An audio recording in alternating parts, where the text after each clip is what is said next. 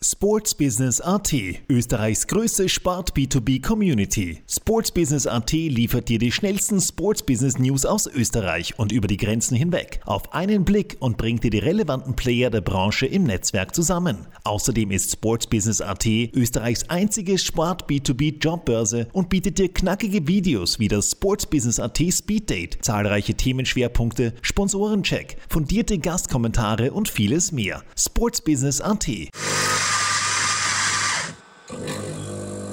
Kaffeehaus-Talk, der Sportbusiness-Podcast für Deutschland, Österreich und die Schweiz. Von und mit Lorenz Kirschlager und Simon Peter Karamza. Servus beim Kaffeehaus-Talk. Herzlich willkommen zu Episode 54 unseres Sportbusiness-Podcasts. Wie schon beim letzten Mal gibt es auch heute das direkte Aufeinandertreffen zwischen Lorenz und mir. Dieses Mal allerdings mit getauschten Rollen, denn heute stellt sich der Lorenz Kirchschlager meinen Fragen. Wir werden umfangreich über seine Karriere plaudern, seine Erfahrungen im Sportmarketing, im Sportsponsoring, aber auch in der Sportkommunikation beleuchten und selbstverständlich auch sein aktuelles Aufgabengebiet als Sponsoring Manager bei Admiral für die Admiral Bundesliga und die Admiral Zweite Liga behandeln. Lorenz, schön, dass du heute mein Gast bist. Servus Simon, schön, dass ich dein Gast sein darf und ein Hallo an alle Hörerinnen und Hörer dieser Episode. Du kennst das Prozedere, das du über zwei Jahre hinweg äh, mitentworfen, mitentwickelt hast. Äh, ich darf dich unseren Hörern zu Beginn so kompakt es bei deiner Karriere auch möglich ist vorstellen. Lorenz Kirchschlager ist 42 Jahre und seit über 20 Jahren beruflich im Sportbusiness tätig. Parallel zu seinem Studium in Publizistik und Kommunikationswissenschaft an der Uni Wien hat der gebürtige Wiener als einer der ersten die Sportmanagement-Akademie der österreichischen Fußball-Bundesliga erfolgreich absolviert. 2003 hat er dann seine berufliche Laufbahn im Bereich PR und Kommunikation beim Wiener Traditionsverein First Vienna FC gestartet. Etwas mehr als ein Jahr später ist er dann zur Heinz Palme Management GmbH gewechselt, um unter anderem den Rasen gegen das Parkett und die Regionalliga gegen die UEFA Euro 2008 zu tauschen. Anfang 2010 ist es für den Lorenz dann zurück nach Döbling gegangen, wo er als CEO der Vienna in der zweiten Liga tätig war. Nach turbulenten Zeiten in Blau-Gelb hat er einen kurzen Abstecher in die Selbstständigkeit gewagt, um im Herbst 2013 ein Angebot von Rapid als stellvertretender Direktor Sponsoring, Marketing und Kommunikation anzunehmen. Nach rund sechs Jahren in Hütteldorf hat er 2019 ein Angebot der Sportmarketingagentur Sportsworld angenommen. Im April 2021 ist es wieder zurück zu Blau-Gelb gegangen, allerdings nicht zur Vienna, sondern zum größten österreichischen Sportwettenunternehmen, nämlich zu Admiral, wo er seither als Sponsoring Manager das Engagement in der Admiral Bundesliga und der Admiral Zweiten Liga verantwortet.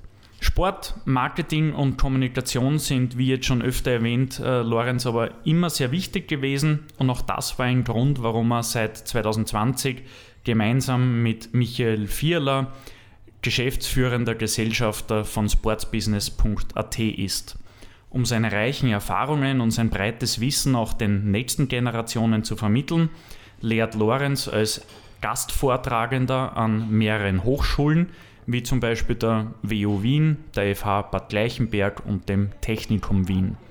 Privat ist Lorenz mit seiner Freundin Tamara liiert und gemeinsam freuen sie sich über die unmittelbar bevorstehende Geburt ihres ersten Kindes. Lorenz, ähm, du kennst meine gewohnte Frage, alles richtig. Perfekter Überblick. Danke für die Vorstellung. Du hast mir letztens äh, darüber aufgeklärt in Episode 53, wo es primär um meinen Weg gegangen ist, dass der Espresso der beliebteste Kaffee unter den unter unseren Kaffeeaustausch-Gästen ist, dicht gefolgt von den Nicht-Kaffeetrinkern, die eher auf Tee, Cola oder Wasser stehen. Jetzt die Frage an dich: Vergrößerst du den Vorsprung der Kaffeeliebhaber und wenn ja, welcher Kaffee darf es denn sein? Ja, ich würde meine Stimme der Melange geben, der Wiener Melange. Und wenn es etwas länger dauern sollte, heute der Podcast, dann vielleicht äh, ab der Kategorie Tipps, Tricks, Trends, wo wir dann auf der Zielgerade sind, nur einen schnellen Espresso. Also Charlie, du hast das gehört. Eine Melange für den Lorenz bitte und bei mir weißt du das eh. Zweimal Melange. Starten wir mit den inhaltlichen Schwerpunkten, ähm, die ich mit deiner Ausbildung gerne beginnen möchte. Wir haben es bereits in der letzten Episode ein bisschen thematisiert. Auch du hast ja das Magisterstudium der Publizistik und Kommunikationswissenschaft absolviert. Allerdings im Gegensatz zu mir schon damals mit einem großen Sportmanagement-Schwerpunkt, mit dem Wissen eines 42-Jährigen, der du heute ja bist. Wie blickst du auf diese Zeit zurück und was hat dir das Studium vielleicht auch für deine berufliche Laufbahn gebracht? Vielleicht bevor ich zur Beantwortung der Frage direkt komme, ähm, warum habe ich das Publizistikstudium eingeschlagen? Dafür gibt es mehrere Gründe. Ich habe mich schon immer für Journalismus interessiert und für Sport. Ähm, schon recht früh den Wunsch gehabt, Sportjournalismus zu studieren, etwas äh, in der Richtung zu machen. Woher kommt die Leidenschaft? Die war einerseits, äh, ich weiß nicht, ob du die Sendung Sport und Musik noch kennst. Nein, für die dürfte ich zu jung noch sein. Naja, für die jüngere Generation, ich erkläre das kurz. Das war eine Sendung am Samstag auf Ö3. Samstag deswegen, weil es damals in der Bundesliga noch einen geregelten Spielplan gegeben hat mit einer Ankickszeit. Das war Samstag 15.30 Uhr.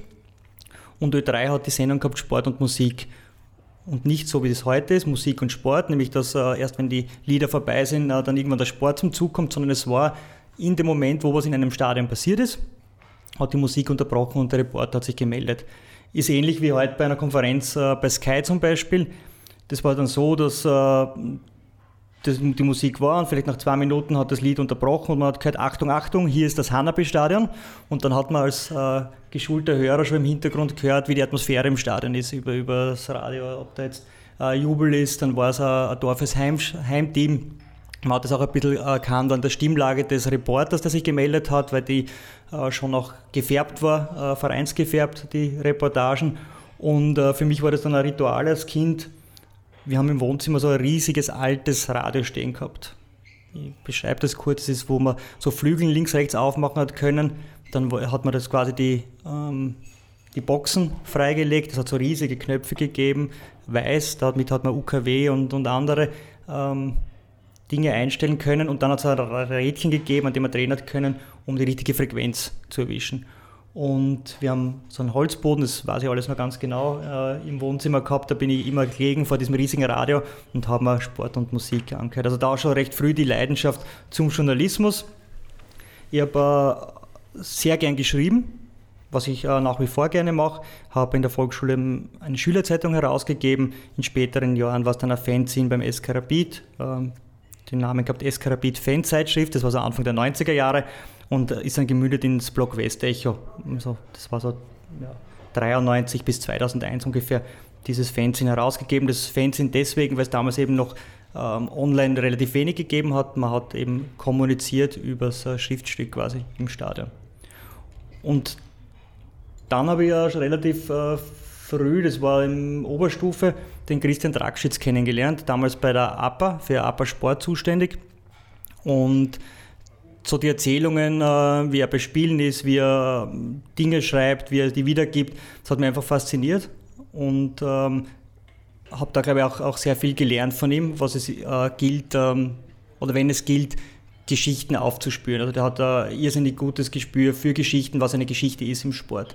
Das waren so die drei Dinge, Sport und Musik, eben die, den Hang zum Schreiben mit einer Schülerzeitung und einem Fanzine und äh, den Kontakt zum Christian Dragschitz, der das Feuer für mich entfacht hat, da den äh, journalistischen Weg einzuschlagen. Und damals hat man Publizistik nicht allein studieren können, sondern es war eine Fächerkombination. Und bei mir eben die Fächerkombination mit Sportmanagement, Sportwissenschaften gemeinsam, weil ich auch eben äh, sehr großes Interesse gehabt habe an Sport und, und, und Wirtschaft. Damit war das ganz gut abgedeckt. Und jetzt vielleicht zu deiner äh, originären Frage äh, zurück was mir das Studium gebracht hat. Also es hat mir generell eine richtig gute Übersicht über Kommunikation gebracht, dass es eben nicht nur Journalismus ist, sondern dass es auch äh, die PR-Schiene gibt, äh, wie funktionieren Medien. Das war richtig gut aufbereitet. Ich habe äh, über das Sportmanagement-Studium die wirtschaftlichen Grundkenntnisse auf der WU studieren können, wie Buchhaltung, Kostenrechnung, aber auch einige Rechtsthemen. Und definitiv, was man beim Studium gelernt hat, war, sich selbst zu organisieren und einen gewissen Grad an, an Durchhaltevermögen weil äh, zum Ende meines Studiums habe ich dann schon Fulltime gearbeitet beim Heinz Palme Und das zu kombinieren dann mit den letzten Vorlesungen, letzten Übungen und auch mit der Diplomarbeit, ähm, ja, das hat das Durchhaltevermögen durchaus gestärkt. Über Rapid, Zeitschriften, Journalismus, Kommunikation plaudern wir in den nächsten Minuten und Stunden noch äh, im Detail, was mir jetzt aber aufgrund deiner Antwort interessieren würde. Schülerzeitung äh, von der Schule abgesegnet oder war das eher so die Lorenz Kirchschlager, der Lorenz Kirchschlager Privatverlag? War gute Frage. Ich glaube nicht, dass ich da damals wenn um Erlaubnis gefragt habe. Aber es war auf jeden Fall die einzige Schülerzeitung in unserer Volksschule. Aber hast du das in vielfacher Ausführung dann noch drucken lassen? Ja, wobei drucken, es war damals äh, kopieren. Mhm. Und äh, die ganz die ersten Schülerzeitungen, da habe ich noch keinen Kopierer gehabt, also meine Eltern noch keinen Kopierer gehabt, waren mit Blaupapier äh, vervielfältigt. Siehst, so ändern sich die Zeiten, auch in puncto Medienkonsum, weil du das Radiohören vorher angesprochen hast. Ich bin als Jugendlicher, aus heutiger Sicht müsste man eigentlich denken, ob ich wirklich ein ganz normales Kind war, aber ich bin zum Beispiel, wo du stundenlang vom Radio gelegen bist, bin ich stundenlang vom Teletext gelegen. Äh, weil ich war eines dieser Kinder, die bis 2008 nicht einmal einen Satz gehabt haben, aber Teletext im OF hat es gegeben. Und ich kann mich erinnern, es hat einmal Rapid auswärts in Ried gespielt und ich bin wirklich 90 Minuten bei der Oma auf der Couch gelegen und habe 90 Minuten in den ähm, sehr eintönigen Teletext reingeschaut und in, ich glaube in Minute 87 hat der Arnold Wettel dann das erlösende 1-0 erzielt und dann habe ich nochmal bis zum Schluss zittert, dass es so bleibt. Also ich weiß nicht, ob, ob ich da wirklich ganz normal war, aber der Medienkonsum von damals hat schon auch äh, was ganz Spezielles gehabt. Teletext war die Alternative bei mir in englischen Runden, da hat es nämlich kein Sport und Musik auf Ö3 gegeben. ähm, und spannend beim Teletext war ja, es war die Anzeige immer auf Rot, solange das, äh, genau, ja. solange das Spiel Nein. gelaufen ist. Und, und irgendwann haben sie das Design dann geändert. Da war ich ziemlich perplex auf Blau, glaube ich, war das dann. Man hat auf jeden Fall am Schluss, wenn man in Führung war, oder das Team, äh, dem man die Daumen gedrückt hat, in Führung war, hat man immer gehofft, dass das äh, umspringt auf die Farbe Gelb. Das war der Schlusspfiff. genau, das war bestätigt sozusagen. Äh, Lorenz, besonders cool finde ich auch, dass du einer der ersten Absolventen der Sportmanagement Akademie, also des heutigen Bundesliga Campus warst ein Diplom, über das zum Beispiel auch der ÖFB-Sportdirektor Peter Schöttl, der Red Bull Salzburg Sportchef äh, Christoph Freund, die Rapid-Legende Steffen Hofmann und viele, viele weitere hochkarätige Sportmanager verfügen. Erzähl unseren Hörern vielleicht einmal, was sind die Mehrwerte dieser Ausbildung damals, aber vielleicht auch heute, wenn du Einblick hast. Ähm, ja, was, was kann man da lernen, was kann man mitnehmen, was sind so die großen Benefits? Ja, für mich persönlich war es die, also es gibt persönlichkeitsbildende und wirtschaftliche Tools äh, in, diesem, in dieser Reihe. Für mich waren es die persönlichkeitsbildenden Tools, weil ich eben die wirtschaftlichen auf der WU damals schon abgebildet gehabt habe. Und äh, ja, das war für mich absoluter Mehrwert. Es haben sich Freundschaften daraus entwickelt und ein ganz, ganz breites Netzwerk. Und für mich war es dann der, auch der Weg in, zum ersten bezahlten Job im, im Sportbusiness. Vielleicht äh, zuerst die äh, Freundschaften, Netzwerke, da vielleicht näher einzugehen. Also wir waren 18 Leute in dem Kurs. Da waren dabei zum Beispiel ein Jan-Peter Martens, heute Scout bei Schalke 04, ein Erik Ori, Sportdirektor bei Dornbirn, Andreas Bichelbauer, der bei der Akademie Sturm dann Trainer war, Sharif Schukri, heute Kommunikationsberater, Alexander Winheim, heute bei Servus TV, Franz Hansbauer war auch bei uns im Kaffeehaus-Talk zu Gast, Fußball Österreich, Elred Feist, der für die Kronenzeitung in Vorarlberg schreibt und das, die Plattform vsport.at gegründet hat. Also dann geben den Anton Präsident Lausecker, Präsident deswegen, weil er bei uns immer die Führung in der Gruppe übernommen hat. Der war ATP-Schiedsrichter. Ja, also ganz, ganz bunte äh, Truppe. Ähm, damals schon und vor allem die Karrieren, die sich daraus entwickelt haben, echt spannend. Und wie gesagt, also das äh, Netzwerk ist das eine, das andere ist richtig gute Freundschaften, die da geblieben sind und wir sind heute noch äh, sehr, sehr oft und äh, rege im Austausch. Und die Akademie war dann für mich auch äh, der Schritt ins Sportbusiness, war erster bezahlter Job, den ich daraus eigentlich bekommen habe. Und zwar der Thomas Waller war auch bei uns im, im Kurs, der damals für die Vienna tätig war. Und die Vienna damals Regionalliga und die waren auf der Suche für wen, der äh, ihnen die Medienarbeit, die Kommunikation macht und ähm, dürfte, ihn, äh, dürfte ihm da ins Auge gesprungen sein und hat mich dann gefragt, ob ich das machen will neben dem Studium. Und ja, so war dann mein Weg zu Vienna.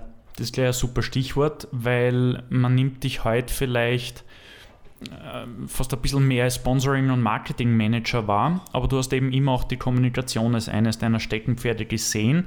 Und wie du eben gesagt hast, ähm, war auch dein erster richtiger Job im Sportbusiness in Bereich Kommunikation, nämlich bei der Vienna, in den Themen PR, Kommunikations- und Lizenzmanagement.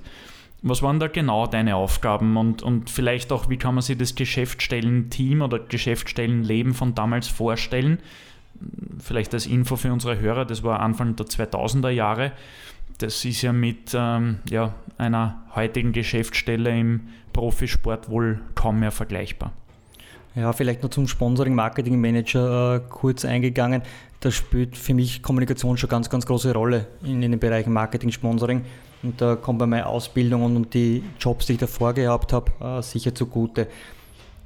Aufgaben von mir waren äh, in der Kommunikation klassische Medienarbeit, Betreuung der Medien an Spieltagen, Medienaussendungen, Interviews begleiten, initiieren, Website neu gestaltet haben wir zum damaligen Zeitpunkt bei der Vienna, aber auch das Vereinsmagazin, äh, Printprodukt, das, das ich mitgestaltet habe.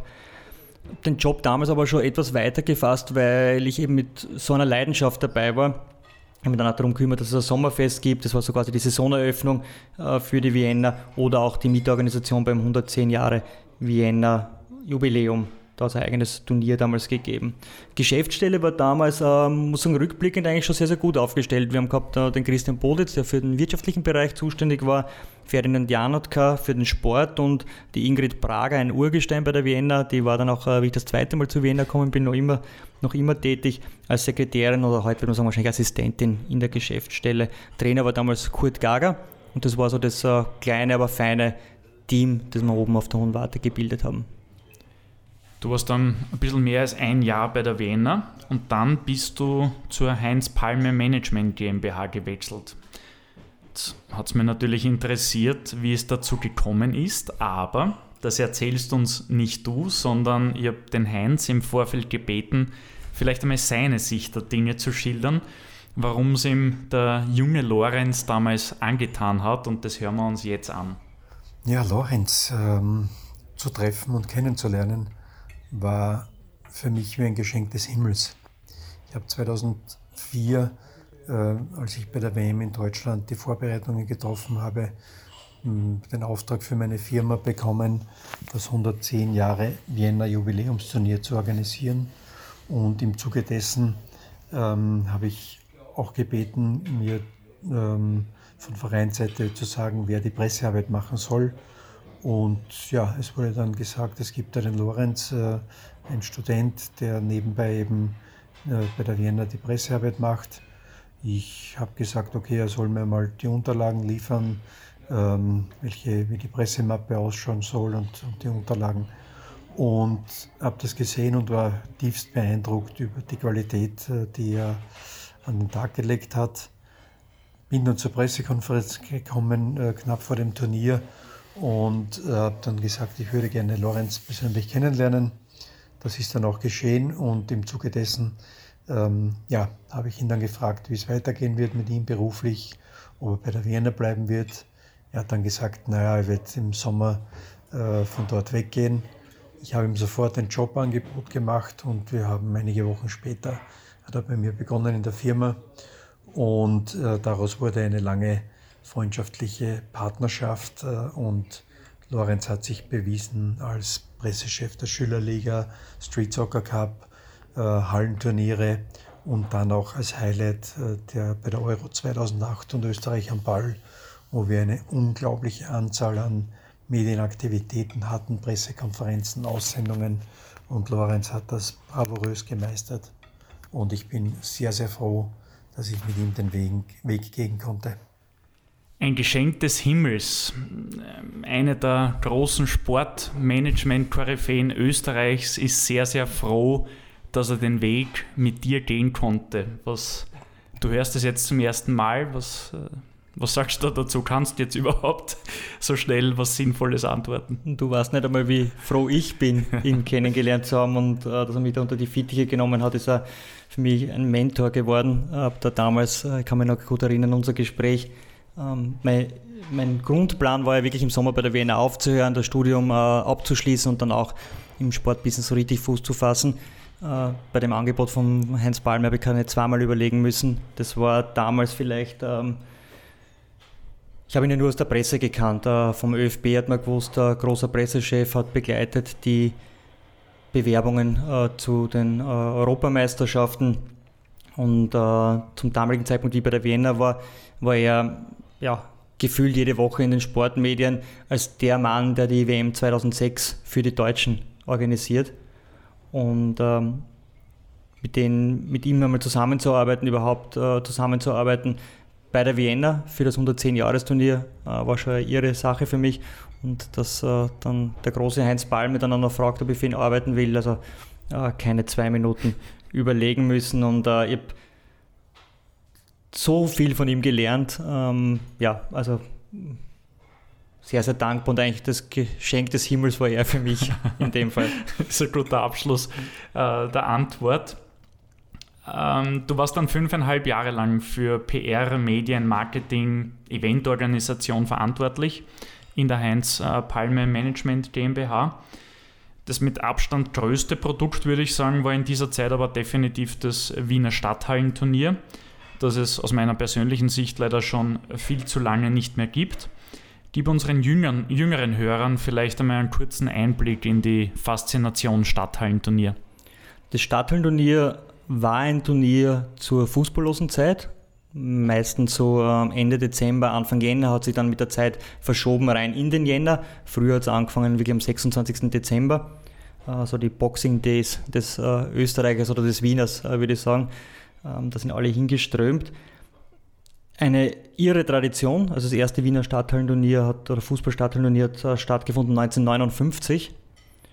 Und es war definitiv mehr als nur Fußballturnier. Also ich kann mich erinnern, in der Kindheit war es einer der schönsten Weihnachtsgeschenke, war es, wenn man Tickets gekriegt hat mhm. fürs Wiener Stadthallenturnier. Ich weiß nicht, ob du dich erinnerst, das waren so rosa äh, Tickets aus ganz, ganz dünnem Papier. Also ähm, ja, das sind auch so Teile meiner Kindheitserinnerungen. Und damals eben unmittelbar nach Weihnachten, das war so, wenn man 24., 25. war man bei der Familie, am 26. dann beim Wiener Stadthallenturnier. Es war ähm, Freunde, die du sonst nur während der Saison getroffen hast im Stadion äh, hast du beim Wiener Stadthallenturnier getroffen zu Weihnachten.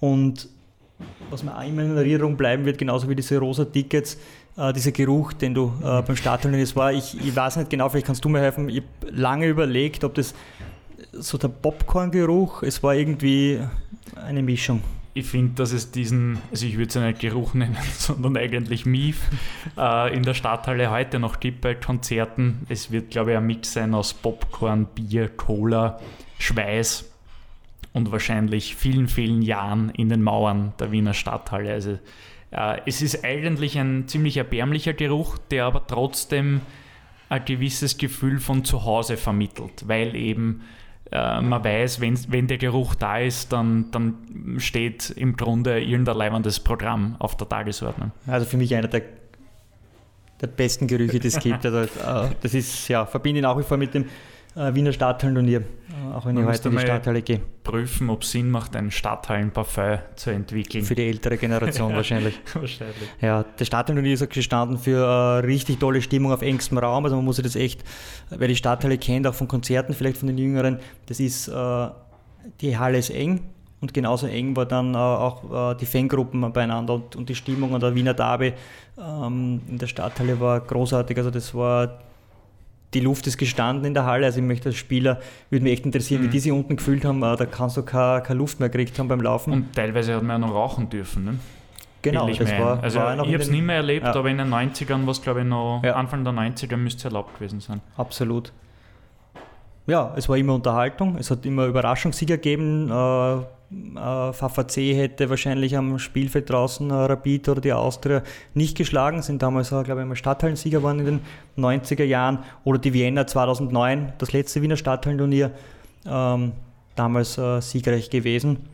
Und was es auch war für die Vereine, ist es äh, ein irrsinniges Tool gewesen als für Fanbindung. Also, dass du unten im Foyer, wenn du reingekommen bist und auch in den Pausen sind die Leute dann hingegangen, hast du Messestände gehabt, also hat Rapid einen Riesenstand gehabt, die Austria, es hat einen Autoaussteller gegeben, es hat ein Glücksrad gegeben, von Sponsoren seitig viel aktiviert worden. Es war so wie eine, eine kleine Fußballmesse. Uh, Fanshop Strobel damals noch uh, hat einen eigenen Stand gehabt. Also das war schon, schon was ganz Besonderes und in diesem Foyer haben sich dann auch die Fangruppen vermischt und das alles freundschaftlich. Also war ein richtig, richtig cooles Turnier.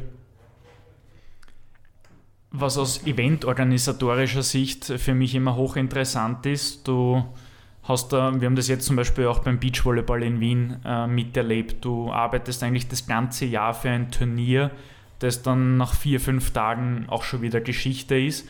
Und wenn da irgendwas nicht hinhaut, sei es das Wetter, ich meine, ist in der Stadthalle egal, aber äh, oder sonst irgendwas schief geht, dann droht das ganze Ziel, dann drohen die Einnahmen, äh, das Erlebnis, äh, die sportliche Action gleich mal den Bach runterzugehen. Wie kann man sich die Arbeit für ein Turnier, das eben sehr kompakt an vier bis fünf Tagen im Jahr stattfindet, äh, vorstellen? Was waren da die größten Challenges? Also in Wahrheit hat so ein Event alles, was auch, wenn ich es mit einem Fußballverein und äh, vergleiche, auch alles äh, was du beim Fußballverein hast. Also du hast äh, die Vermarktung, du hast das Ticketing, du hast das Thema Sicherheit, du hast die Medienarbeit, den Hospitality-Bereich, einen Messebereich im Foyer, das dann eben äh, mit Spieltagsaktivitäten bei einem Verein vergleichbar wäre.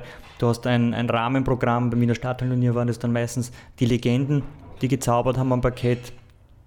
Und all das muss man eben bei einem Event innerhalb weniger Tage perfekt abwickeln perfekt abwickeln heißt, dass es die Leute, die das Event besuchen, der äh, Fan, der sich im, im Fernsehen anschaut, dass der nicht merkt, äh, sollte irgendwas hinter den Kulissen nicht so rund laufen. Und äh, man kann sich ein ganzes Jahr noch so perfekt auf ein Event vorbereiten. Es wird dann immer wieder Phasen geben, wo irgendwas passiert, etwas Unvorhergesehenes passiert.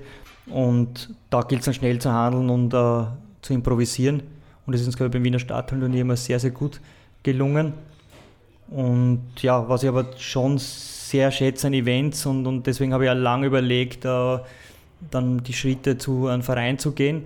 Dieses, dieses Event oder dieses Projektmanagement habe ich geliebt, weil du hast am Ende vom Tag, arbeitest du zwar auf ein Jahr, äh, ein Jahr lang hin auf so ein Event, das dann vielleicht in drei, vier, fünf Tagen Geschichte ist, aber du hast nach diesen drei, vier, fünf Tagen ein Ergebnis.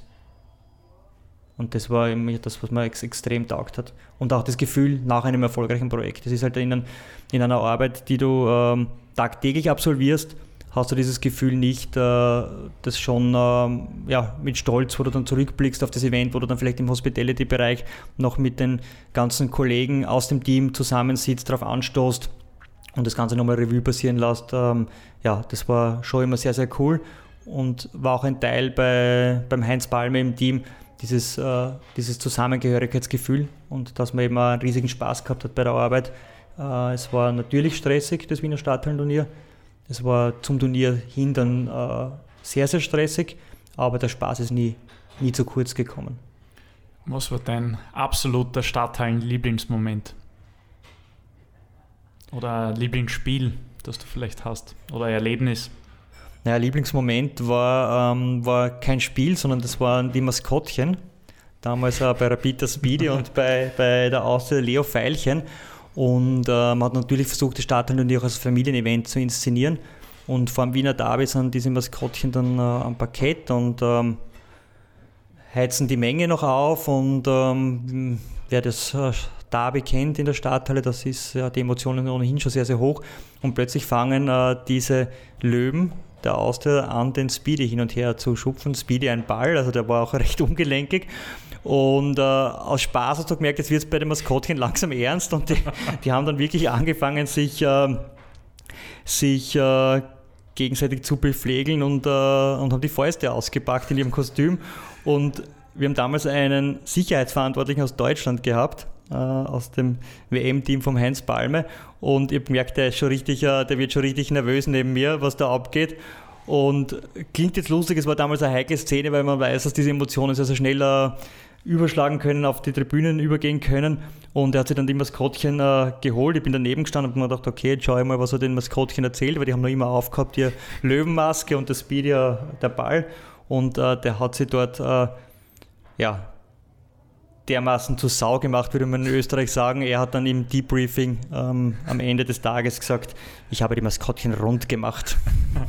Gut, zumindest beim Speedy hat er dann immer viel zu tun gehabt. Aber das war natürlich ein Moment, äh, klingt im Nachhinein lustig, äh, das war dann schon heikel, was äh, Sicherheit betrifft. Äh, absoluter, absolut toller Moment war 2009 äh, der Stadthallensieg der Vienna, weil das einfach ja, damit keiner gerechnet hat. Ähm, damals die Wiener noch in der Regionalliga, die sind ja dann erst in dieser Saison aufgestiegen. und äh, für mich natürlich eine persönliche Beziehung zu meinem Studentenjob damals.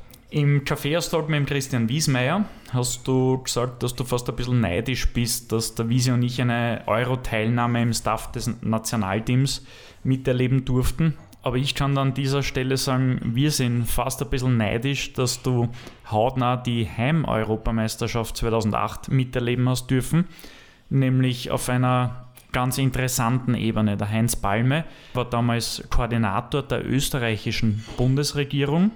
Du warst sein Pressesprecher und gemeinsam mit eurem Team habt ihr auch die Initiative 2008 Österreich am Ball initiiert. Waren sehr spannende eineinhalb Jahre, die wir da gemeinsam gegangen sind für die Euro 2008.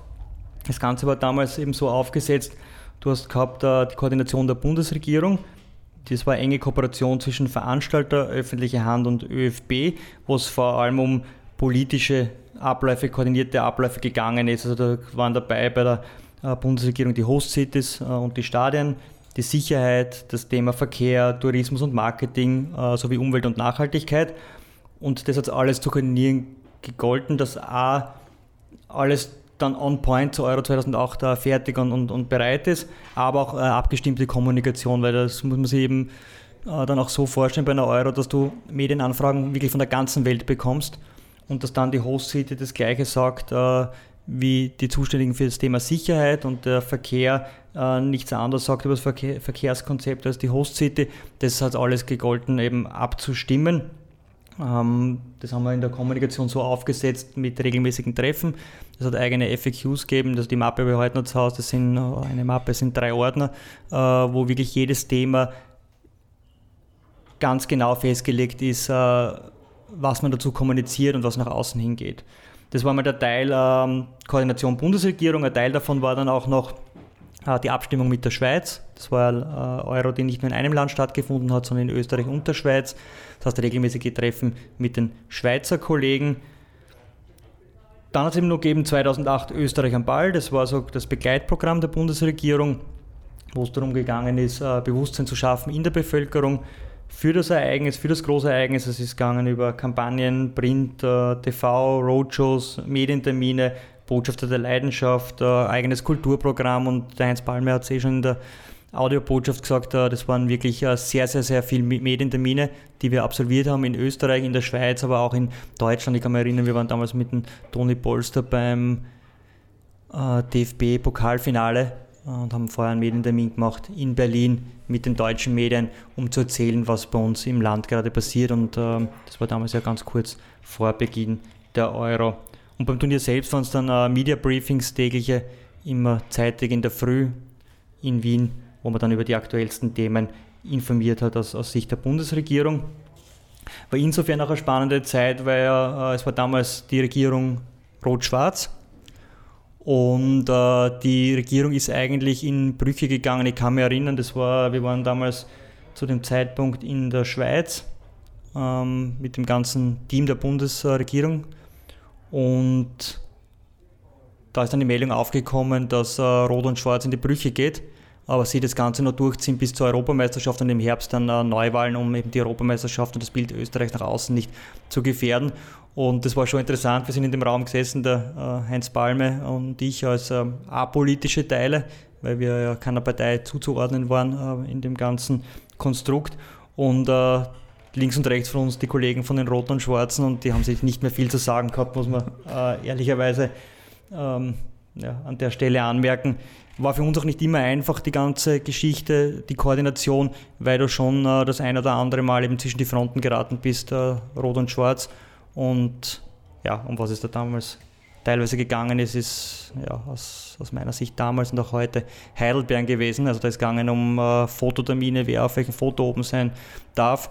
Und ja, habe dann auch für mich, äh, war eine geile Zeit, äh, extrem viel gelernt. Ähm, vor allem an der Seite von Heinz Palme, äh, immer riesigen Spaß an dem Job gehabt. Aber für mich ja dann gewusst, nach Ende der Euro in die Politik möchte ich nicht gehen. Zwei Aussagen von dir möchte ich aus deiner Antwort äh, kurz aufgreifen. Also geile Zeit, äh, absolut. Ich habe es ja unter Anführungszeichen nur als Fan und damals auch als äh, Student miterlebt. Äh, die Fanzone, die größte Fanzone Wiens war ja direkt am Radarsplatz, sprich neben der Uni Wien. Äh, also sowas einmal als, als Fußballfan mitzuerleben in Österreich noch dazu, wer weiß, ob sowas noch, noch einmal passieren wird, ist schon ein irres Privileg und erinnert man sich immer gerne zurück.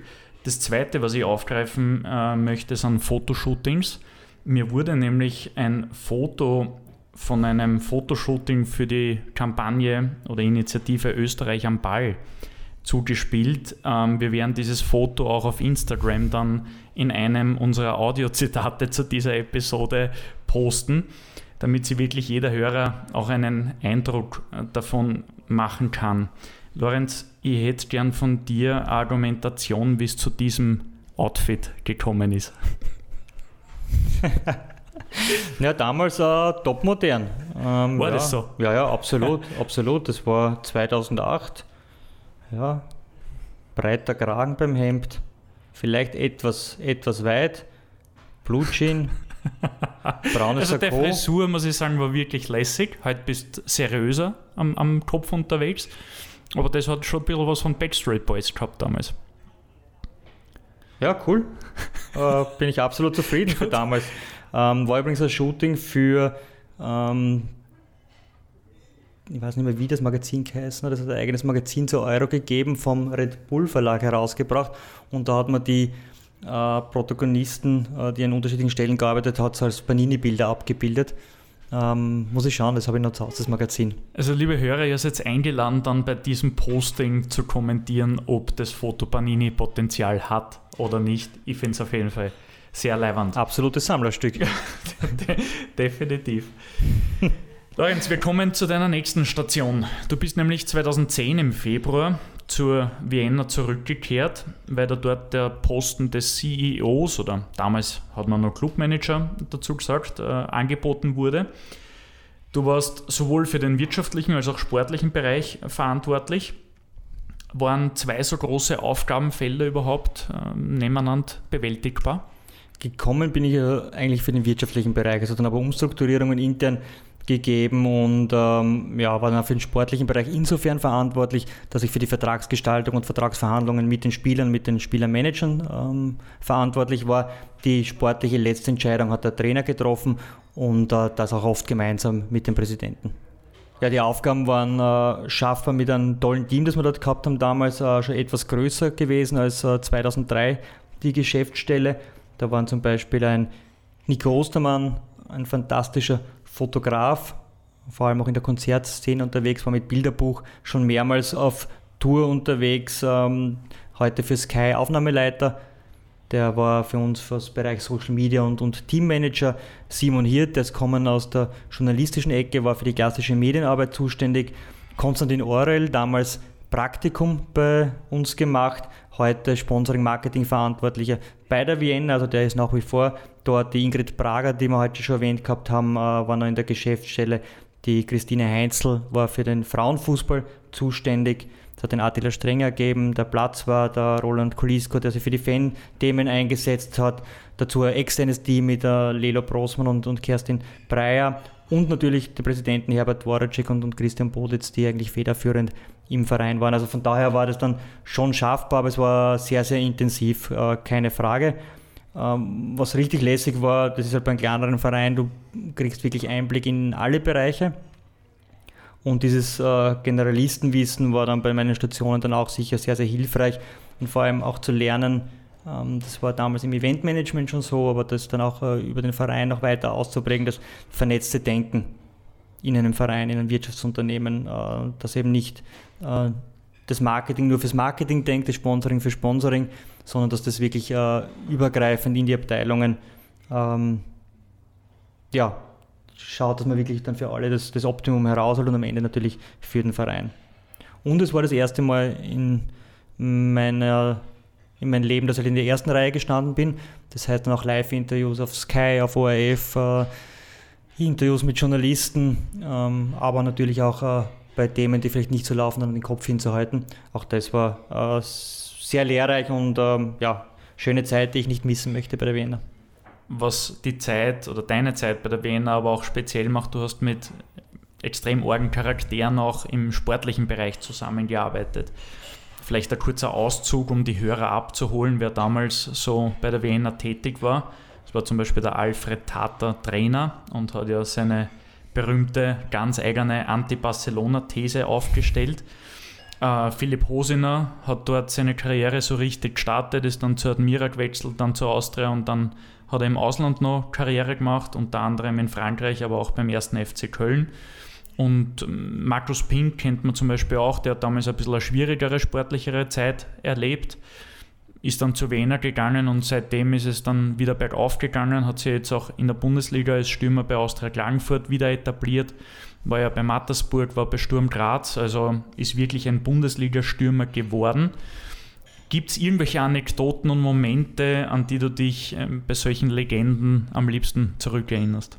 Ja, mit Alfred Data, das war, kann ich mich erinnern, sein erster oder zweiter Tag bei der Vienna. Wir sind dann zusammengesessen in der Geschäftsstelle, haben uns ausgetauscht über diverse Themen, war ein bisschen so ein Abklopfen, glaube ich, ein Kennenlernen gegenseitig. Und man kennt Alfred Data, ähm, der kommt dann sehr schnell ins Philosophieren und irgendwann nennt er ein Wort, mit dem ich gar nichts anfangen habe können. Und jetzt gibt es zwei Möglichkeiten. Entweder du lächelst und nickst äh, wissend oder du fragst nach, ich habe dafür Zweiteres entschieden und äh, frage ihn, äh, was das jetzt äh, heißen soll. Und er hat, er hat dann gelacht und hat selber den Kopf geschüttelt und gesagt, er hat keine Ahnung, ähm, was er da jetzt gerade gesagt hat. Ich glaube, es war ein bisschen ein Abtesten, um zu schauen, ähm, ja, sage ich zu allem äh, Ja und Amen oder nehme ich alles hin oder hinterfrage ich Dinge. Und ich muss sagen, ab da äh, ist es richtig gut gelaufen zwischen uns zwei und auch heute noch freundschaftlich verbunden. Wir treffen uns noch regelmäßig. Also das war, war richtig cool mit ihm. Markus Pink, an die Geschichte erinnere ich mich auch sehr gerne. Wir haben den Tipp damals bekommen vom Bernd äh, Strugel, äh, Steirer, der sensationell vernetzt ist im Fußball. Und äh, der hat mir in der Transferzeit gesagt, ich soll mir doch mal den Markus Pink anschauen, der spielt jetzt in Köttmannsdorf. Das war, glaube ich, fünfte Liga. Und ähm, früher Akademie Klagenfurt hat schon reingeschnuppert, damals in die, in die Klagenfurter Mannschaft vor dem Konkurs.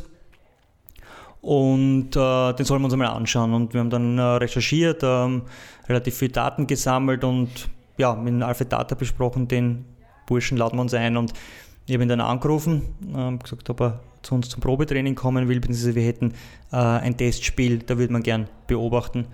Und er hat dann nochmal dumm gedruckt und ähm, sage ich, ob er nicht kommen will. Sagt er schon, aber mit Köttmannsdorf äh, gerade Meister waren und sie haben an dem Tag Meisterfeier. Und ähm, ja, er würde da gerne dabei sein. Ich habe gesagt, okay, pass auf, wir haben zwei Tage später nochmal ein Testspiel, äh, kommt dann nach Wien und ähm, ja, er ist dann nach Wien gekommen äh, zum Testspiel. Das Testspiel war, war gut. Wir haben gesagt, wir wollen ihn gerne noch einmal sehen. Äh, beim, das war, glaube ich, kurz vor Meisterschaftsbeginn äh, bei, einem, bei einem Testspiel. Er hat dann bei uns mittrainiert eine Woche und äh, dann kommt zu dem Testspiel und er verletzt sich. Und äh, nach dem Spiel äh, sitzt im Büro in der Geschäftsstelle, der Pinky kommt rein und äh, sichtlich geknickt, weil er der Überzeugung war, äh, mit der Verletzung, der fällt jetzt aus ein paar Wochen, ähm, für uns kein Thema mehr. Und ich habe ihm gesagt, na, wir äh, wollen dich trotzdem. Wir werden das, die Verletzung mit dir gemeinsam ausstehen und dann bist du halt voll für uns da. Und ähm, ja, dieses Strahlen in seinem Gesicht werde ich, werde ich nie vergessen und er hat dann vor allem auch dem Trainer Alfred Data äh, sehr, sehr oft mit Toren zurückgezahlt. Ja, dann äh, auch eine schöne äh, Geschichte war die Unabsteigbar-Tour 2010-11 mit der Relegation gegen Pandorf. Äh, Relegation damals noch in zwei Spielen. Ähm, gegen den Abstieg, Pandorf Meister in der Regionalliga und an dem Tag, wo das erste Spiel stattfinden hätte sollen, äh, sintflutartiger Regen. Und wer die Hohe Warte kennt, äh, die Drainage ist äh, dort nicht optimal, das Wasser ist nicht abgeflossen, aber die Zuschauer schon alle dort gewesen. Es werden gewesen sein, wahrscheinlich bei der Relegation dreieinhalbtausend. Und das Spiel hat nicht angepfiffen werden können und ist auf den nächsten Tag verschoben worden. Und wir haben dann gesagt, okay, wie machen wir es mit den Tickets? Ähm, schwierig äh, zu handeln und wir haben gesagt, okay, nächsten Tag freier Eintritt und kommissioniert ist die hohe Warte, glaube ich, auf, damals gewesen auf 6.500. Ähm, wer sich die Bilder heute anschaut, da waren weit über 8.000 äh, drinnen, weil einfach die Kreuze, Drehkreuze aufgemacht worden sind draußen. Eine unglaubliche Partie. Normalerweise ähm, bist du zu dem Zeitpunkt, wo wir ins Rennen kommen sind, äh, bereits 2-0 hinten gegen Bahndorf und, und der sichere Absteiger. Es steht dann 0-0 äh, bis eine Viertelstunde vor Schluss und plötzlich äh, Bahndorf hatte keine Not eigentlich, äh, stehen die extrem hoch und, und haben dort untergerochen und wollten unbedingt die Partie gewinnen und wir sind dann echt gnadenloser drüber gefahren mit 13-0, Tore noch 77., 86., 93., Philipp Hosiner Tor war dabei. Ähm, außer jetzt haben wir dann auch noch 20 gewonnen, sind in der Liga geblieben. Ein Jahr später haben wir es in der letzten Runde gegen Blau-Weiß Linz mit einem 2 zu 2 auswärts, 2-0 hinten zur Pause äh, gerichtet. Also es waren schon äh, richtig geile Momente, wenn man dann so in der, in der Liga bleibt. Aber auch äh, innovative Projekte gehabt, wie äh, Crowdfunding für einen Stürmer in der Transferzeit im, im Winter oder die Sponsorverlosung, wo man als Sponsor einen Platz am Trikot gewinnen konnte. Hat es damals im Westen schon gegeben, im, äh, in Lustenau im Osten waren wir die erste Mannschaft, die das dann gemacht hat und haben ja dann einige andere auch im Osten gemacht. Und äh, vielleicht abschließend noch ein richtig cooles Projekt, das mir heute noch Freude macht. Wir haben den Frauenfußball äh, oder Kinderfrauenfußball, Kinder, äh, Mädchenfußball damals gestartet. Und zwar im Juli 2011 haben wir äh, Probetraining gemacht, ein Schnuppertraining für Mädchen bis, ich glaube, es war U12. Und äh, von da weg haben wir dann den Frauenfußball bei der Wiener gestartet. Und wer weiß, wo es heute geendet ist, nämlich in der Bundesliga, ist es schon richtig cool. Da haben wir uns von unten äh, mit Mädchenteams hochgearbeitet, bis man eine erste Mannschaft gehabt hat und die dann bis in die Bundesliga geführt. Also das ist schon was, was Cooles, dass das Projekt sich dann äh, so entwickelt hat. Absolut, die Wiener ist wirklich eine Bereicherung in der Frauenbundesliga. Vielleicht auch noch zu den Spielernamen, die du genannt hast. Du hast uh, Markus Bink haben wir besprochen, uh, Philipp Hosiner hat es dann bis ins Nationalteam geschafft und ins, ins Ausland. Das war dann uh, Lukas Hinterseher, der eine sensationelle Karriere auch gestartet hat. ich glaube, in Deutschland jetzt noch, noch tätig ist. Konstantin Kerschbaumer, der es nach England geschafft hat. Andi Luxe, bis ins Nationalteam. Sagan Duran, heute bekannt als Experte bei Frauenländerspielen. Mirnes Becirovic, heute noch Kapitän beim FAC, ein Wolfi Meier, kennt man auch den Namen. Aus dem Kaffeeaustausch. So ist es, so ist es. Äh, Markus Lackner spielt, äh, spielt heute noch in Ried oder ein Jochen Fallmann, der mittlerweile Trainer im Städten ist. Also wir haben da schon immer, äh, glaube ich, ein ganz gutes Händchen gehabt bei den jungen Spielern und da haben einige eine tolle Entwicklung hingelegt. Sehr viele schöne Momente, die du in deiner zweiten Zeit bei der Vienna erlebt hast. Allerdings gab es auch einen ganz, ganz schwierigen. Ähm, bei der Wiener ist damals der unrühmliche Verdacht auf Wettmanipulation durch einen oder mehrere Spieler entstanden. Das ist ja bis heute nicht wirklich äh, und vollends aufgeklärt. Was übrigens auch interessant ist, das wissen unsere treuen Kaffeeaustausch-Hörer, dieser Wettmanipulationsverdacht bei der Wiener war damals auch so dieser finale Auslöser, warum der Play-Fair-Code ins Leben gerufen worden ist, Episode 17 bei uns gerne nachzuhören. Wie hast du diese Zeit erlebt und, und welche Learnings hast du vor allem daraus ziehen können? Ganz schwierige Zeit. Ähm, ich hätte mir gewünscht, den Play-Fair-Code hätte es damals schon gegeben. Das Bewusstsein in der Bevölkerung war noch gar nicht da für Wettmanipulation. Das ist erst dann auch gekommen, alles mit, den, äh, mit Falter Boga oder jetzt eben auch in der Regionalliga, ähm, dass man das schon einschätzen kann, dass der Verein der Leidtragende ist und nicht der, der Täter. Und es war dann, äh, es hat uns sehr unerwartet getroffen. Äh, nach einem Spiel, das war auswärts äh, Doppel in Lustenau. Wir haben am Freitag gespielt gegen Austria Lustenau und ich glaube ein paar Tage später gegen FC Lustenau. Und ähm, ja, da ist der Verdacht auf, auf, Spielmanipulation aufgekommen.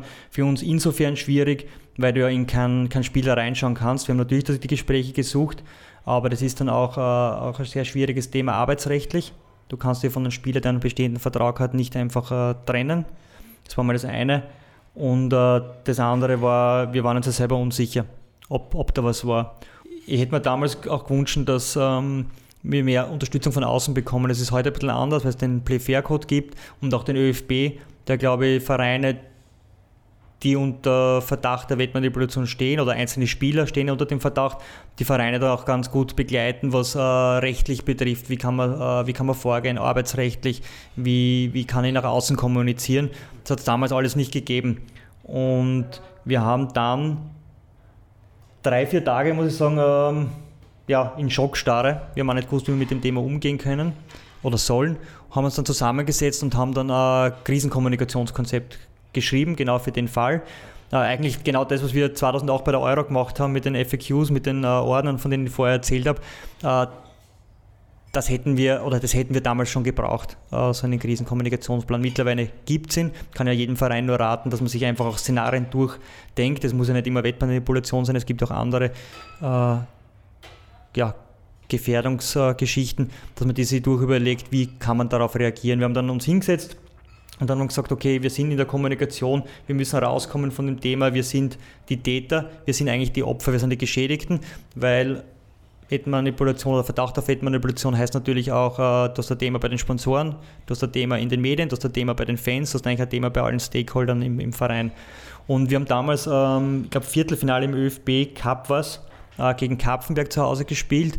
Ähm, das war so eben drei, vier Tage nachdem äh, der Verdacht aufgekommen ist und haben dann die Möglichkeit gehabt, im ORF vor dem Spiel äh, ein Live-Interview zu geben.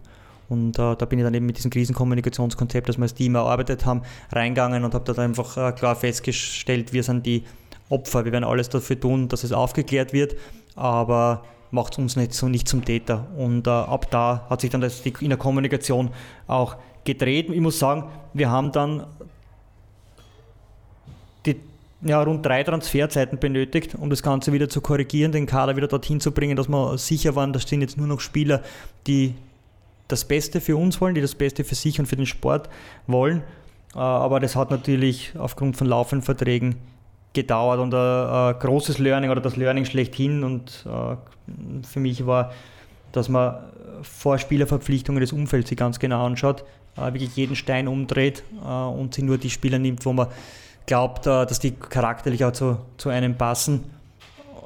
Ist jetzt bei einem kleinen Verein vielleicht schwierig, weil du oft die Ressourcen nicht hast.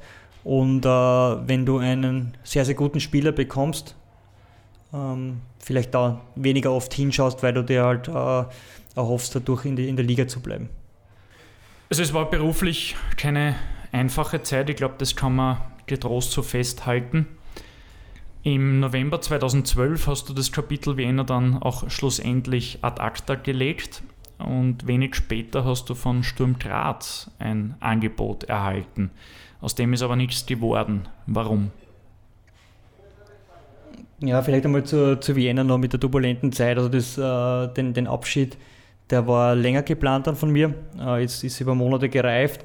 Ich war zu einem gewissen Grad auch ähm, ausgebrannt. Also ja, wenn du irgendwann einmal das Gefühl hast, in der Früh, ähm, du stehst ungern auf und, und äh, hast keine Lust, arbeiten zu gehen, dann ist vielleicht der richtige Zeitpunkt, äh, das Kapitel zu schließen. Für mich war es dann soweit. Ähm, auch das Gefühl, dort nichts Neues mehr lernen zu können. Ich habe gehabt äh, dreimal die Lizenz dort, äh, Lizenzierung dort gemacht, fünf Transferzeiten, wir haben Strukturen aufgebaut im Verein, wir haben das Thema Wettmanipulation gehabt. Also das war schon richtig, richtig viel in der kurzen Zeit, was da alles zusammengekommen ist. Aber irgendwann bist du halt am Punkt, dann ist halt die äh, vierte Lizenzierung, die du machst, oder die sechste Transferzeit, aber es ist nichts, nichts Neues mehr. Und was auch noch dazu kommen ist, wir haben jedes Jahr das Budget reduzieren müssen. Ähm, zweite Liga damals und es ist äh, heute natürlich auch nicht leicht, ein Budget aufzustellen, mit dem du konkurrenzfähig bist, ist uns damals äh, zum Glück geglückt äh, durch den Präsidenten Herbert Dworacek, ähm, der nicht nur viel Herzblut, sondern auch viel, viel Geld in den Verein gesteckt hat.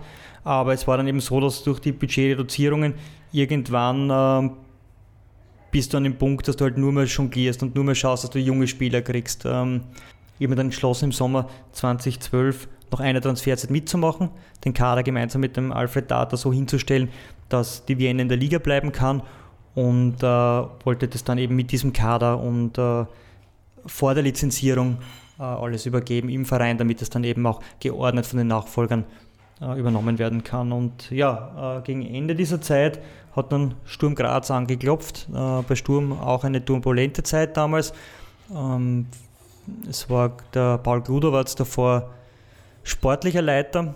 Der ist im Burnout gewesen zu dem Zeitpunkt. Der Christopher Huben war der wirtschaftliche Geschäftsführer, junger äh, Grazer, äh, sehr, sehr gut gewesen, aber den haben sie äh, dort verbrannt, muss man, muss man ganz ehrlich sagen. Und äh, es, sie haben dann die zwei Geschäftsführer gesucht für Wirtschaft und Sport und über einen Kontakt ist dann Sturm auf mich zugekommen und hat gefragt, ob ich mir das äh, vorstellen könnte, mich hier zu bewerben. Und Erstkontakt war mit dem Friedrich Sandner, der ist Geschäftsführer bei der Anton Bar GmbH in Graz, also, äh, richtig, richtig großer und guter Manager, der hat den Prozess geleitet und das war wirklich top geleitet. Also du hast da Telefonat gehabt, was die mal abgeklopft haben. Ähm, danach nach dem Telefonat hat es ein paar Tage später geheißen, okay, äh, wir würden dich gerne einladen zum Hearing.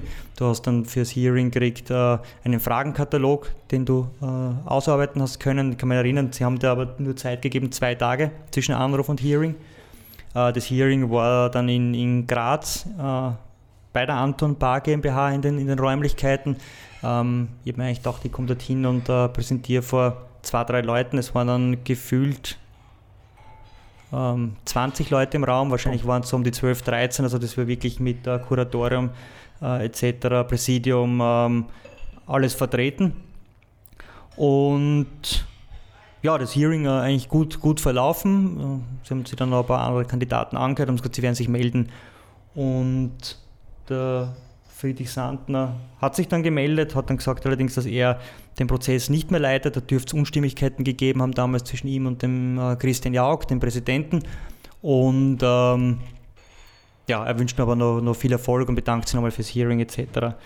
Und habe dann kurz darauf ähm, Anruf gekriegt vom Christian Jauch, vom Präsidenten von Sturm. Sie wollen sich mit mir treffen, äh, ob ich nochmal nach Graz kommen kann. Wir haben uns dann getroffen bei ein Lokal, das war Ausfahrt, Autobahnausfahrt, da Lasnitzhöhe, dann bist du circa 10 Minuten gefahren. Ein super schönes Lokal, kann mich noch erinnern, mit, mit Blick über die, äh, über die Steiermark, also richtig äh, schöner Tag gewesen. Wir waren auf der Terrasse, sind wir gesessen, Sonnenschein. Äh, wir, das waren eben der Christian Jauch, der Präsident, äh, und der Ernst Fustinger und Peter Schaller. Ich glaube, der eine ist halt noch im Präsidium, der andere im Kuratorium. Und ja, der Jakob hat gesagt, das äh, hat ihm gefallen, wie ich präsentiert habe und äh, sie würden mich gerne als Geschäftsführer haben. Für mich komplett überraschend, weil ich mir gedacht habe, okay, jetzt einmal äh, Telefonat, Hearing, jetzt eine zweite Runde, äh, persönliche Runde, da wird man jetzt äh, sprechen über Details und dann äh, werden es die Kandidaten noch vergleichen und dann irgendwann vielleicht eine dritte, vierte Runde und die Entscheidung. Also ich war da, da schon ein bisschen überrumpelt.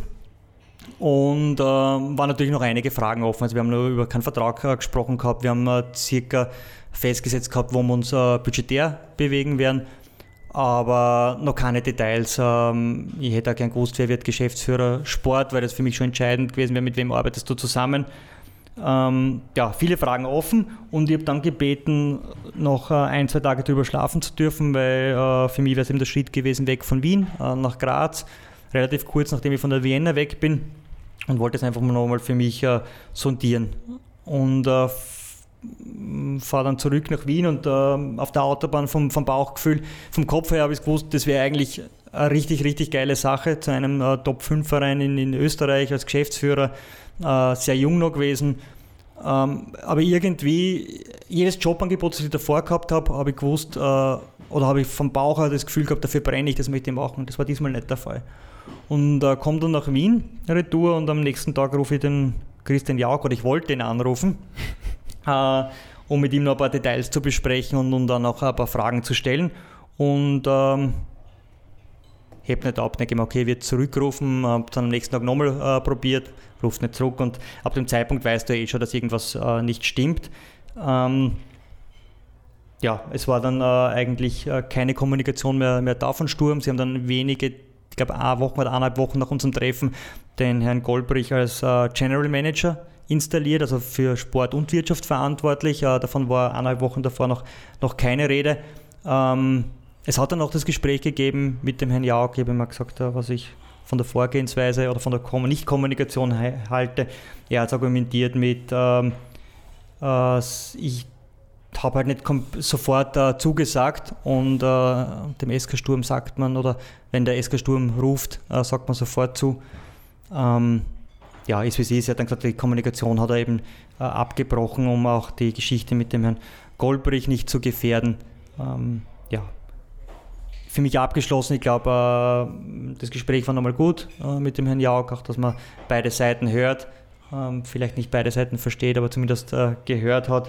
Und rückblickend, ich war damals 32, Vielleicht wäre es eh zu früh gekommen ich bin richtig happy, wie es dann gekommen ist, äh, die nächsten Stationen, wie sich alles entwickelt hat. Und wir zwei würden jetzt wahrscheinlich nicht da sitzen, äh, wäre ich damals nach Graz gegangen. Von daher alles gut. Das ist gut möglich. Also du bist jetzt äh, von der Vienna weg.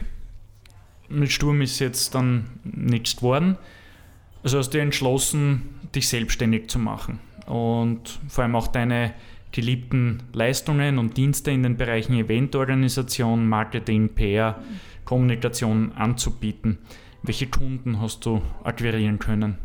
Das Schöne ist, wenn man eine Tür zumacht, wie bei der Vienna, da halt unterschiedliche Türen aufgehen. Das war einerseits das Angebot bei Sturm, aber auch, äh, dass Firmen und Personen auf mich zukommen sind, die mich schon gekannt haben von anderen Projekten und gesagt haben, okay, wenn du jetzt nirgends fix bist, magst du nicht bei uns äh, mithelfen und, und Projekte übernehmen. Und das war beim Werner Hebenstreit so mit dem Volkswagen Speed 4 Cup hat es geheißen. Es war ein Schülerprojekt äh, mit Sport, den Coca-Cola Cup, da habe ich die PR und Medienarbeit gemacht für den Ronny Gollatz.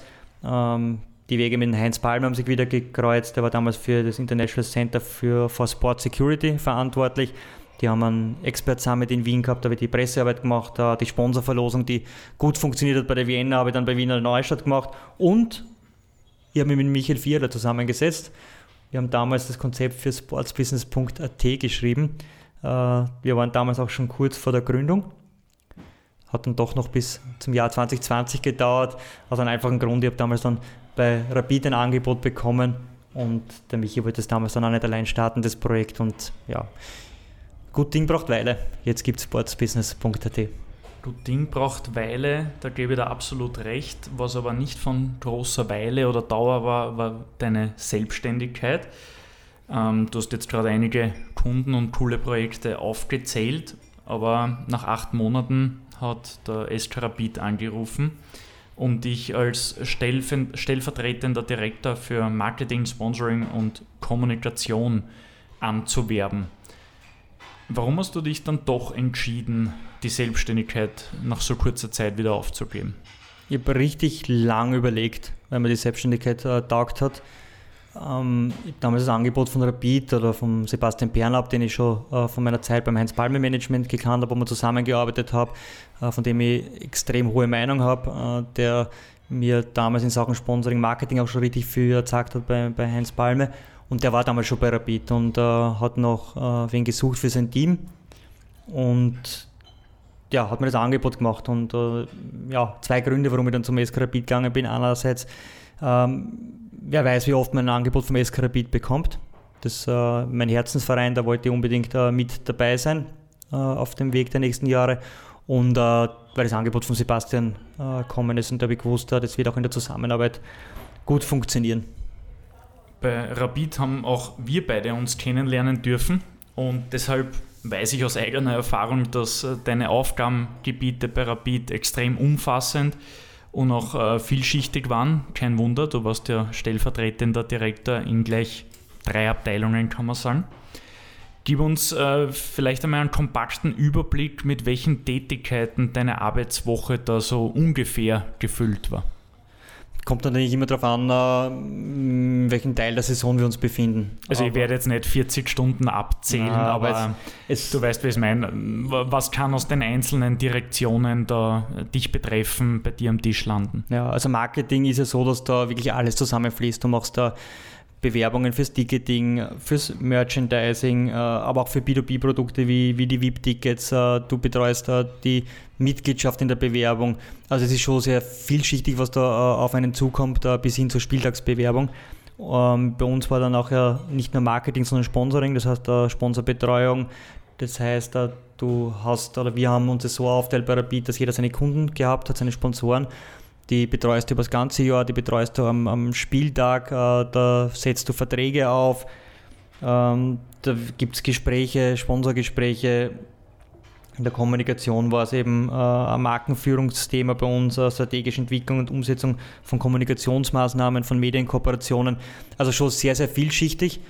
Was ich bei Rapid immer geschätzt habe, ist, äh, du hast die Arbeit gehabt, die natürlich erledigt gehört aber du hast darüber hinaus ein extremes Entfaltungspotenzial gehabt. Das heißt, wenn du Projekte oder wenn dich Projekte interessiert hat, war eigentlich im, war halt wichtig, dass A, die Arbeit, äh, die Tagesarbeit erledigt ist und B, dass die schwarze Null drunter steht.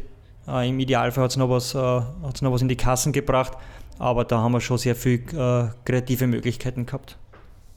Wenn du von kreativen Möglichkeiten sprichst, was waren denn da deine Highlights die dir sofort in den Sinn kommen? Ja, absolutes Highlight war der Stadionneubau Allianzstadion. Die ganze Kommunikation, die, die da über über den Stadionbau von 18 Monaten gegangen ist, ähm, wie wir das äh, Innenleben gestaltet haben für die Sponsoren. Also es war, war schon richtig cool. Ähm, intensive Zeit, aber richtig lässig. Äh, ich war dabei in der Arbeitsgruppe für die Neugestaltung der Mitgliedschaft. Wir sind ja damals von, glaube ich, 4.500 Mitglieder äh, auf, auf 16.000 äh, raufgegangen in der Zeit, äh, weil wir auch die Mitgliedschaft eben umstrukturiert haben. War dabei bei der Entwicklung des äh, Leitbilds. Ähm, die Projektleitung übergehabt für die Website neu. Ich glaube, die haben wir 2015 genau, ja. äh, gelauncht. Gibt es ein cooles Video auf YouTube, glaube ich, noch, äh, also Escarabit YouTube, wo ihr dann den im, im Büro von Xolit, dem damaligen Website-Betreiber oder äh, den Website-Entwicklern, den roten Knopf drückt und äh, die Website live geht. Also ja. auch auf der Schiene cool äh, ja, dargestellt. Ja, damals in der Rapid-Viertelstunde, glaube ich, ausgespielt auch, nicht, genau, nur, ja. nicht auf YouTube. Und ja, du hast selbst schon digitale Projekte jetzt da zahlreich auf die Welt gebracht und, und du kennst natürlich auch das Gefühl, wenn sowas live geht. Das ist schon schön und das haben wir wieder bei dem Thema Projektarbeit, über das wir heute schon gesprochen haben. Das ist einfach leibend, wenn du etwas entwickelst und dann zu dem Punkt kommst, äh, wo das Ganze zum, zum Leben erweckt wird. Also das, das war richtig cool und, und dass ich mich auch gerne erinnere, weil es auch eine Herzensangelegenheit ist, ist, dass man das äh, Thema äh, CSR, gesellschaftliche Verantwortung beim SKRBIT etablieren haben können. Damals das Konzept äh, mit dem Stefan Kehr gemeinsam, Rapid Leben, äh, geschrieben. Das ist die Dachmarke, die heutige, für alle CSR-Projekte. Und habe auch solche Dinge wie die SKRBIT Käfigtour oder Wärmespenden ins Leben rufen dürfen. Und ja, ähm, das ist eigentlich fast das, das Projekt, auf das ich am meisten stolz bin, weil ich glaube, dass es auch nachhaltig wirken wird. Du warst knapp sechs Jahre beim österreichischen Rekordmeister tätig. Ähm, dann hast du aber 2019 ein neues Kapitel begonnen und zwar bei Sports World. Das ist, war ein Tochterunternehmen der Cashback World aus, aus Graz. Und du warst dort für das rechte Management und die Aktivierung von Sportrechten zuständig. Das Ganze klingt jetzt schon auch im Vergleich zu deinem Job bei Rapid deutlich strategischer fast ein bisschen größer angelegt auch. Was kann man sich da wirklich darunter vorstellen? Also es war definitiv von den Themen größer, weil international, also wir waren fast nur englischsprachig unterwegs. Ähm, vielleicht den Schritt weg von Rapid, auch da ähnlich wie bei der WN, ich habe dann das Gefühl gehabt, der, ähm, irgendwie du lernst nichts Neues mehr, mehr dazu. Also es ist halt, ähm, ja, schon immer irgendwie das Gleiche. Äh, wenn du so lange beim Verein, beim Verein oder beim Verband ähm, tätig bist. Und intern Aufstiegsmöglichkeiten ähm, de facto null, weil die Positionen, äh, die noch interessant gewesen wären, durch sehr, sehr gute äh, Leute besetzt sind und das wahrscheinlich auch noch auf, äh, auf Jahre. Also mir hat ein bisschen die Perspektive gefehlt und ähm, habe dann das Angebot bekommen von Sportsworld. Ganz lustig, weil ich damals äh, den Partner Cashback World ähm, betreut. Beides übrigens Töchter gewesen von der, von der MyWorld, die Cashback World und, und Sports World. Und die Heidi Kipperer, die für Cashback World zuständig war, äh, hat mir eigentlich angesprochen und das war jetzt das, das Erstgespräch, ob mich das interessieren würde und ähm, habe dann das Angebot bekommen und das war dann glaube ich ein ganz guter Zeitpunkt auch zu, zu wechseln, weil ich eben auch mal die internationale Seite sehen wollte, ich wollte die Agenturseite kennenlernen und super spannend. Also wir haben äh, Rechte bei Vereinen und Sportveranstaltungen gehalten wie äh, von Rennserien, Formel 1, MotoGP. Wir waren bei AS Roma, bei äh, Liga Warschau, bei der European Handball Federation drinnen. Äh, haben Rechte gehalten, die wir dann vermarktet haben und dann eben auch für Partner, die die Rechte gekauft haben, auch äh, diese Rechte aktiviert haben. Aber primär Vermarktungsrechte, weniger TV-Rechte, nehme ich an. Oder? Genau, es, es waren keine TV-Rechte, es waren äh, wirklich Vermarktungsrechte. Und ja, spannende Learnings. Ich habe bis dato nur gekannt äh, Sponsorverträge auf nationaler Ebene. Also ich habe gewusst, was kostet der Recht beim Wiener Stadthallenturnier, was kostet der Recht bei einem Zweitligisten, was kostet das Recht äh, auf der Brust beim SK Rapid, äh, welche Inhalte hat der Vertrag beim SK Rapid von einem Premium-Partner. Aber ich habe es nicht gekannt von einer AS Roma, von Liga Warschau oder von äh, einer MotoGP. Der große Unterschied ist sicher das Pricing. Also die, da werden andere Preise aufgerufen als, als bei uns in, in Österreich. von der Gestaltung von den Verträgen und von den Inhalten sind wir in Österreich äh, Champions League. Muss ich ehrlich sagen, was ich da international jetzt gesehen habe und auch national. Ähm, da brauchen sich Verträge beim SK Rapid äh, nicht hinten anstellen. Also ist schon alles äh, ganz klar geregelt, äh, rechtlich wirklich, wirklich gut, äh, gut durchdacht. Und ja, und von daher glaube ich, man macht sie oft in Österreich kleiner als man ist. Also wir haben schon richtig, richtig gute Leute, die da arbeiten. Ähm, ja, also von daher, das war für, für mich so das Learning. Äh, war eine coole Zeit, äh, weil man einfach mit, mit sehr vielen internationalen Leuten zusammengekommen ist. Wir haben zum Beispiel wie die AS Roma gegen WRC gespielt hat, damals in Graz, weil das äh, Stadion in Wolfsburg eben nicht Europa League tauglich ist. Uh, uns uh, mit AS Roma am Abend davor schon getroffen und den nächsten Tag verbraucht, über Themen gesprochen, die man gemeinsam entwickeln kann. Um, der Zuständige, der damals für AS Roma zuständig war, ist jetzt bei der ATP, mhm. zuständig für Sponsoring Marketing. Gabriel Battistuta. Ja, so, so, ähnlich, äh, war ein Italiener und oder ist ein Italiener. Und ja, schon eine sehr, sehr coole Zeit. Aber das Kapitel hat sich dann eben durch Corona leider erledigt, weil die Sportswelt sehr stark auch getrieben war äh, über den Bereich Hospitality, Hospitality Betreuung und in Corona-Zeiten hat es halt wenig Events gegeben das wollte ich gerade ansprechen. Es war was, was definitiv, ich kann mich noch an den Moment erinnern. Wir beide haben an einem Wochentag am Abend einmal einen Termin gehabt, haben am Bahnhof in Dullnerfeld uns getroffen und du hast, glaube ich, eine Stunde vorher, glaube ich, oder am selben Tag zumindest, erfahren, dass deine Zeit bei Sportsworld zu Ende geht. Das kann man, glaube ich, so sagen, war auch das erste Mal, dass die Entscheidung, ein Unternehmen zu verlassen, nicht durch dich gefallen ist. War einfach Corona-Pandemie bedingt, das hast du bereits erklärt. Wie bist du, also ich kann mich erinnern, du bist also definitiv cooler mit der Situation am Bahnhof umgegangen als ich. ähm, wie, als Tipp für unsere Hörer, was gibst du ihnen mit, äh, was man in solchen Momenten oder in den Tagen danach einfach äh, tun soll? Ich nehme an, so wie in deinem ganzen Leben, nicht die Nerven verlieren. Ja, also das ist auch etwas, was ich, was ich gelernt habe vom, vom Heinz Palme. Uh, Ruhe bewahren, uh, gerade in einem Eventgeschäft, wo es halt uh, turbulent zugehen kann, uh, Stadthallenturnier, um, am, am Eventtag selber äh, da kann es schon turbulent werden. Ruhig bleiben, auch wenn es kritische Situationen sind. Und in dem Fall, ich weiß nicht, wie ich reagiert hätte, wäre mir das 15 Jahre davor passiert. Äh, mit dem Wissen, dass immer, wenn irgendwo eine Tür zugegangen ist oder ich eine Tür zugemacht habe, sind so viele Türen aufgegangen ähm, und, und Möglichkeiten dadurch entstanden. Also ich war sicher, ähm, ich brauche mir keine, keine großen, großen Gedanken machen, ich werde was Cooles finden, was mir, was mir taugt. Ähm, ja, also von daher das ähm, Ruhe bewahren und ich glaube auf seine eigenen Stärken vertrauen und aufs Netzwerk. Und das war bei mir halt äh, zu dem Zeitpunkt nach über 15 Jahren im Sportsbusiness schon relativ äh, stark und gut. Die Tür, die aufgegangen ist, war wieder blau-gelb gefärbt, diesmal vom Sportwettenunternehmen Admiral. Das hat nämlich so im Winter, Anfang Frühjahr 2021 einen neuen Posten ausgeschrieben. Und zwar hat Admiral kurz davor präsentiert, dass sie neuer Bewerbssponsor werden äh, der beiden höchsten österreichischen Fußball-Bundesligen.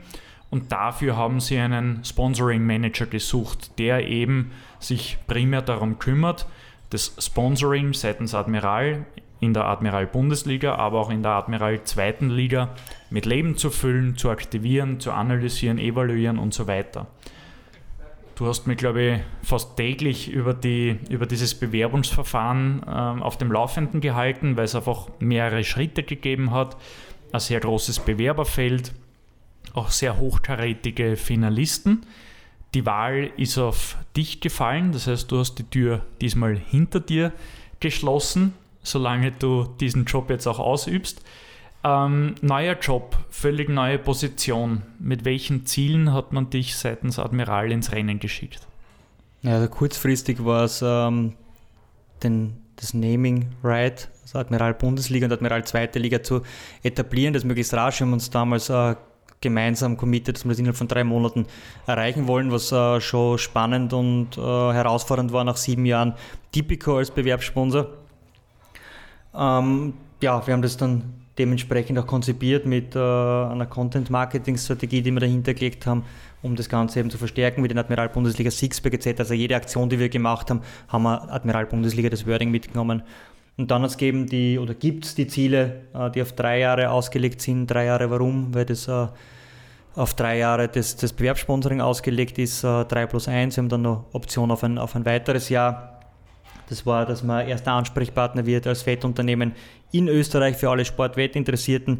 Eine massive Steigerung der Kundenanzahl, wobei ich sagen muss, es liegt jetzt nicht nur, oder den Rucksack habe nicht nur ich um mit der Admiral Bundesliga, mit der Admiral Zweiten Liga, sondern das ist das Ziel des ganzen Marketing-Sponsoring-Teams und mit, mit allen Dingen, die wir umsetzen. Äh, Bestandskundenbindung, Steigerung der Markenbekanntheit und äh, Übernahme gesellschaftlicher Verantwortung. Wir befinden uns jetzt im August 2022. Das ist der Beginn vom zweiten Jahr des Bewerbssponsorings. Wie zufrieden blickst du aufs erste Jahr zurück? Gibt es vielleicht auch ein Highlight, das du noch einmal hervorstreichen könntest oder vielleicht noch nicht erwähnt hast? Also ein absolutes Highlight ist einmal die Zusammenarbeit mit den, mit den Vereinen. Also dass das äh, dermaßen komplikationsfrei funktioniert und, und alles äh, partnerschaftlich geregelt wurde und äh, die Vereine da sehr, sehr stark unterstützt haben, dass wir das Ziel Admiral Bundesliga, Admiral Zweite Liga in den Köpfen der Menschen zu etablieren, ähm, äh, dass wir das geschafft haben und die Vereine sehr stark mitgeholfen. Also das war ist ein absolutes Highlight. Und dann muss ich sagen, wir haben einen, einen Kommunikations-Marketingplan mit rund 50 Einzelprojekten ins Leben gerufen. Und ähm, ja, da hat coole Aktivierungen gegeben, wie den Admiral Bundesliga Sixpack. Wir haben für den breiten Fußball gemeinsam mit dem ÖFB ein tolles Gewinnspiel gehabt. Äh, wir haben sehr viel im Content-Bereich gemacht. Wir haben das Admiral Bundesliga Radioservice eingeführt. Wir haben eine eigene Bilddatenbank für Printmedien ins, ins Leben gerufen. Also da sind richtig äh, coole Sachen passiert und das Lässige an dem Job ist, muss ich sagen, dass, äh, das Ganze im Teamwerk passiert. Also ich bin äh, da dermaßen gut aufgenommen worden im April äh, 2021. Ähm, eigentlich drei Monate bevor die Bundesliga begonnen hat. Also äh, es war nicht lang, lang Zeit, das Ganze zu konzipieren, aber das, da hat jeder äh, jeden geholfen und äh, ja, das muss ich sagen, macht die Zusammenarbeit mit den Kollegen schon sehr lässig bei Admiral. Und auf welche Aktivierungen und Hebel äh, darf man sich im Zuge der Admiral Bundesliga und Zweiten Liga in der aktuellen oder kommenden Saison 2022-2023 freuen? Gibt es ja. da auch wieder was, was vor allem Fußballfans von den Hockern reißen wird? Absolut, also wir werden auf jeden Fall, äh, oder haben auch schon begonnen, diese 50 äh, Maßnahmen im Kommunikationsmarketingplan äh, zu evaluieren. Wir haben es weiterentwickelt, wir haben äh, den Admiral Bundesliga Sixpack weiterentwickelt, wir haben äh, bei allen Maßnahmen noch kleinere Schrauben gedreht und äh, neu ist die Admiral Bundesliga Vertical Offensive. Wir stellen diese Saison den Spielern die Top-Szenen ähm, aus der letzten Runde zur Verfügung, die sie dann über ihre Social-Media-Kanäle verbreiten können. Das ist auch in äh, Europa einzigartig. Da gibt es in keinem Land äh, die Möglichkeit, dass Spieler die Spielbilder legal verwenden. Uns ist es gelungen, nach äh, ja, vielen Gesprächen mit der Bundesliga und mit Sky, dass wir da gemeinsames Projekt ins Leben rufen und auch da wieder, dass eben so viele unterschiedliche Gruppen jetzt mitziehen bei dem Projekt, macht richtig Spaß so gut deine Zeit neben Admiral und natürlich auch der Familie erlaubt, äh, bist du seit 2020 auch gemeinsam mit Michael Vierler Gesellschafter von sportsbusiness.at. Sportsbusiness.at haben wir eh in der Episode mit Michi schon ausführlich behandelt. Aber was war für dich so das Interessante daran, äh, die langjährig geschmiedeten Pläne mit Michi jetzt auch dann tatsächlich als Gesellschafter in die Tat umzusetzen und ihn sozusagen im Boot zu begleiten? Also im ganz am Anfang vom Podcast darüber geredet, warum ich Publizistik mit Sportmanagement studiert habe, nämlich weil mir eben der Journalismus interessiert hat und äh, der Bereich äh, Sport und Wirtschaft. Und das alles ähm, vereint sportsbusiness.at perfekt. Und auch wenn ich jetzt äh, im Tagesgeschäft nicht dabei bin und, und, und keine Artikel schreibe, äh, das ganze Projekt strategisch mit zu begleiten, macht einen Riesenspaß und vor allem, wie es sich entwickelt, äh, ist sehr, sehr lässig. Und das dritte Projekt, das dich durch die letzten Jahre begleitet, ist der Kaffeeaustausch. Über den möchte ich abschließend, ähm, also zum Abschluss des inhaltlichen Teils, nochmal kurz mit dir plaudern. Wir beide blicken da auf äh, bisher zwei sehr schöne Jahre als Hosts zurück. Wenn dich jemand fragt, was den Kaffeeaustausch für dich so besonders macht, was würdest du dieser Person antworten? dass wir mit den Gästen sehr, sehr lange ins Gespräch kommen, äh, sowohl vor den Aufnahmen wie auch nach den Aufnahmen, aber in den Aufnahmen selber. Also es gibt mir keinen bekannten äh, Sportbusiness-Podcast, der so in die Tiefe geht, äh, der sich so viel Zeit nimmt für die Gäste. Ähm, das ist richtig lässig, das Netzwerk, das sich daraus äh, ergeben hat, ähm, das teilweise schon da war, aber auch wieder äh, vielleicht Kontakte, die nicht mehr so gepflegt worden sind, dass man die wieder aufgefrischt hat, jetzt wieder öfter in, in, in Kontakt ist. Und äh, die Kommunikation, die wir zwei rund um den Kaffeeaustausch aufgebaut haben. Ich meine, wir reden nicht nur von einem, von einem Podcast, sondern wir reden von einem Podcast, der auf allen gängigen Plattformen ausgespielt wird. Wir reden von einer eigenen Website, einem eigenen Instagram-Account. Äh, wir haben einen eigenen Newsletter, der zweiwöchentlich rausgeht zu jeder Episode.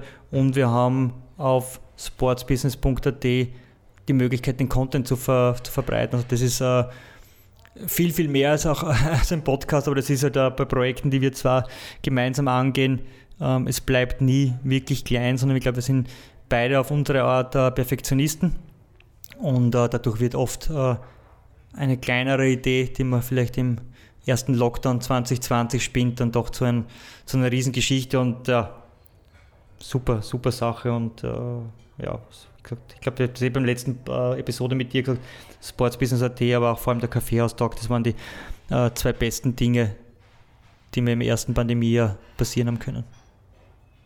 Das ist sehr schön, ja. Äh, beruflicher Natur. Da, kann ich da Ber beruflicher Natur. Nur, nur beipflichten.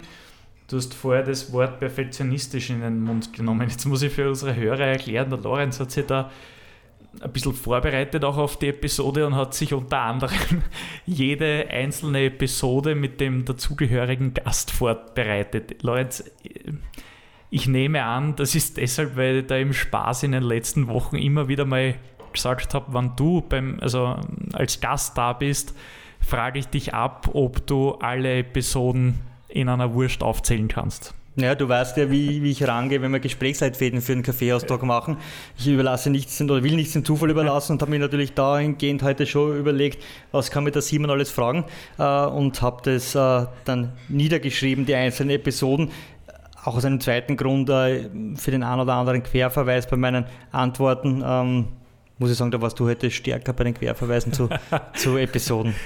Na, also schön, dass du dir die Arbeit gemacht hast, das äh, da schneller mal runterzuschreiben, wo ich dich enttäuschen muss. Ähm, ich habe mir diese Challenge heute für dich nicht überlegt, weil ich natürlich gewusst habe, dass ich dich damit nicht mehr überraschen kann.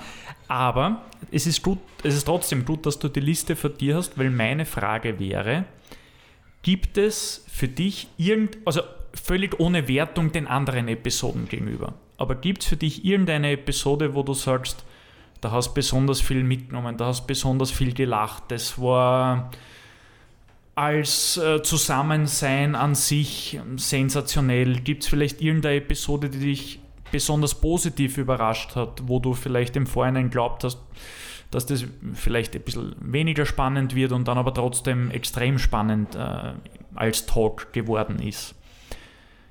Wie gesagt, völlig ohne Wertung äh, gegenüber den anderen Episoden. Gibt es irgendeine Episode, die für dich was ganz Besonderes war? Die erste Episode mit, mit Heinz Palme, weil es für uns äh, alle das erste Mal war, äh, diesen Podcast zu machen. Ähm, und dann äh, besonders viel Spaß gemacht haben die Episoden mit Johnny Ertl und äh, Pamela Forster. Ich glaube, da haben wir richtig, richtig viel gelacht. Aber ja, ich tue mir schwer, irgendeine Episode rauszunehmen, weil es inhaltlich äh, bei jeder Episode was dabei war, wo ich gesagt habe, okay, das habe ich nicht gewusst. Äh, das war jetzt auch für mich neu. Und äh, ja, von daher tut mir leid, was ist was war deine Episode? Mein äh, Favorit ähm, oder meine Favoriten waren in erster Linie mal Episode 6 respektive 7, 8, 9, weil diese Episoden haben wir auf einer kleinen Tour, Kaffeeaustausch-Tour äh, nach Linz und Salzburg aufgenommen und es waren die ersten Episoden, wo der Ton wirklich gut war. Weil bis dahin haben wir wirklich gekämpft wie die Berserker, dass wir da leibende Audioqualität hinbekommen. Einmal war da war zu viel Hall im Raum, dann haben wir zu wenig Mikros mitgehabt, dann beim Heinz Balme sind wir ähm, damals noch in einem sehr sterilen Raum gesessen mit einem Mikrofon. Und da haben wir dann in der Post-Production echt viel nacharbeiten müssen, um das Hörerlebnis halbwegs äh, gut zu gestalten. Also rein aus, aus ähm, nervlicher Sicht war so Episode 6, 7, 8, 9 äh, für mich sehr positiv. Ähm, was mir allerdings auch in puncto Statistik sehr gefällt, ist, dass unsere meistgehörten Episoden, die beiden meistgehörten, Kopf an Kopf rennen seit Wochen. Äh, Dietmar Kurzer war und die Jungs von äh, Paddledome sind, ähm, weil es auch zeigt, dass du nicht zwingend einen großen Namen haben musst, um bei einer gewissen Zielgruppe, in dem Fall bei unseren Hörern, auf Gehör und auf Beliebtheit oder Interesse zu stoßen. Und das finde ich schon sehr cool, dass wir, also dass zwei oder drei eher weniger bekannte Personen, also David Alten, Christoph Krenn, Dietmar Kurzer war, die eben nur Insidern bekannt sind, dass die bei uns bei den Hörerzahlen richtig abgeräumt haben und da wirklich also faszinierende Werte erreicht haben. Das wären so meine beiden oder meine zwei favorisierten Themen. Eine Episode würde ich dann doch noch rausstreichen und zwar mit Harald Lechner, dem Schiedsrichter, weil mit der Episode haben wir den Journalisten, den Sportjournalistenpreis in Österreich gewonnen in der Kategorie Audio und das ist äh, ja nach knapp zwei Jahren haben wir den gewonnen, äh, nach knapp zwei Jahren Bestehen des Kaffeehaustag. Das war dann schon nochmal äh, ja, eine schöne Wertschätzung auch äh, von der Branche. Ohne auf den Zettel zu schauen, welche Episode war Harald Lechner? Der schaut auf Zettel. Naja. Jetzt weg. Das gibt's ja nicht. 34. du bist so ein Schummler. Na gut, das, äh, darauf gehe ich nicht näher ein. Sports Business AT, Österreichs größte Sport B2B Community. Sports Business AT liefert dir die schnellsten Sports Business News aus Österreich und über die Grenzen hinweg auf einen Blick und bringt dir die relevanten Player der Branche im Netzwerk zusammen. Außerdem ist Sports Business AT Österreichs einzige Sport B2B Jobbörse und bietet dir knackige Videos wie das Sports Business AT Speed Date, zahlreiche Themen Themenschwerpunkte, Sponsorencheck, fundierte Gastkommentare und vieles mehr. Sportsbusiness.at. Worauf wir jetzt aber sehr wohl näher eingehen, sind Tipps, Tricks und Trends. Welche Entwicklung wird das Sportsponsoring in den nächsten Jahren prägen? Ich glaube, dass Etats äh, zukünftig noch sorgsamer vergeben werden. Etats. Etats. Ja. Also wie Budgets, na, passt eh. Ich ja. habe es nur okay. nochmal verdeutlichen wollen. Passt. das heißt, äh, das heißt für Sponsoren, in welche Rechte investiere ich? Und zu welchem äh, Zeitpunkt. Für Vereine, Verbände heißt es, aber auch für Events, was kann ich den Sponsoren bieten. Das heißt, ich muss mich auch äh, absetzen von anderen Vereinen, vom Mitbewerb. Und äh, es wird definitiv äh, ein Mix aus Offline und Online sein, auch wenn man jetzt äh, sehr viel über digitale Projekte immer spricht, den Bereich Offline, den direkten Kontakt äh, zum Menschen, dort etwas zu machen in den Stadien, bei den Events, das wird es weiterhin geben welchen Trend sollte man als Verein oder Verband, aber auch als ein im Sport präsentes Unternehmen auf keinen Fall verpassen? Ich sehe es weniger als Trend, auch wenn das jetzt da überall äh, gerade äh, ein Thema ist. Wir haben halt schon gesprochen über CSR, gesellschaftliche Verantwortung, ähm, Nachhaltigkeit. Also weniger Trend, ich glaube, es ist eine Verpflichtung. Eine Verpflichtung, sich mit dem Thema gesellschaftliche Verantwortung und Nachhaltigkeit auseinanderzusetzen. Und da eben auch zwei Beispiele, um das greifbar zu machen, was das sein kann. Bei Rapid haben wir schon gesagt, die Dachmarke Rapid Leben, wo alle CSR-Aktivitäten gebündelt sind. Damit tut man nicht nur etwas für seine eigene Community, gibt nicht nur etwas zurück äh, an die Community mit diesen Themen, sondern ähm, ich glaube, dass es auch für Sponsoren sehr, sehr interessant ist, weil es für die Sponsoren nicht immer nur darum geht, äh, einen möglichst hohen Werbewert zu erzielen, sondern auch die Sponsoren haben ihre CSR-Themen und äh, wenn man die dann auch abbilden kann bei dem Verein, den man sponsert, dann macht das als eine Win-Win-Situation für beide Seiten. Und äh, sponsorseitig, da möchte ich das beim am Thema Admiral, meinem jetzigen Arbeitgeber, festmachen.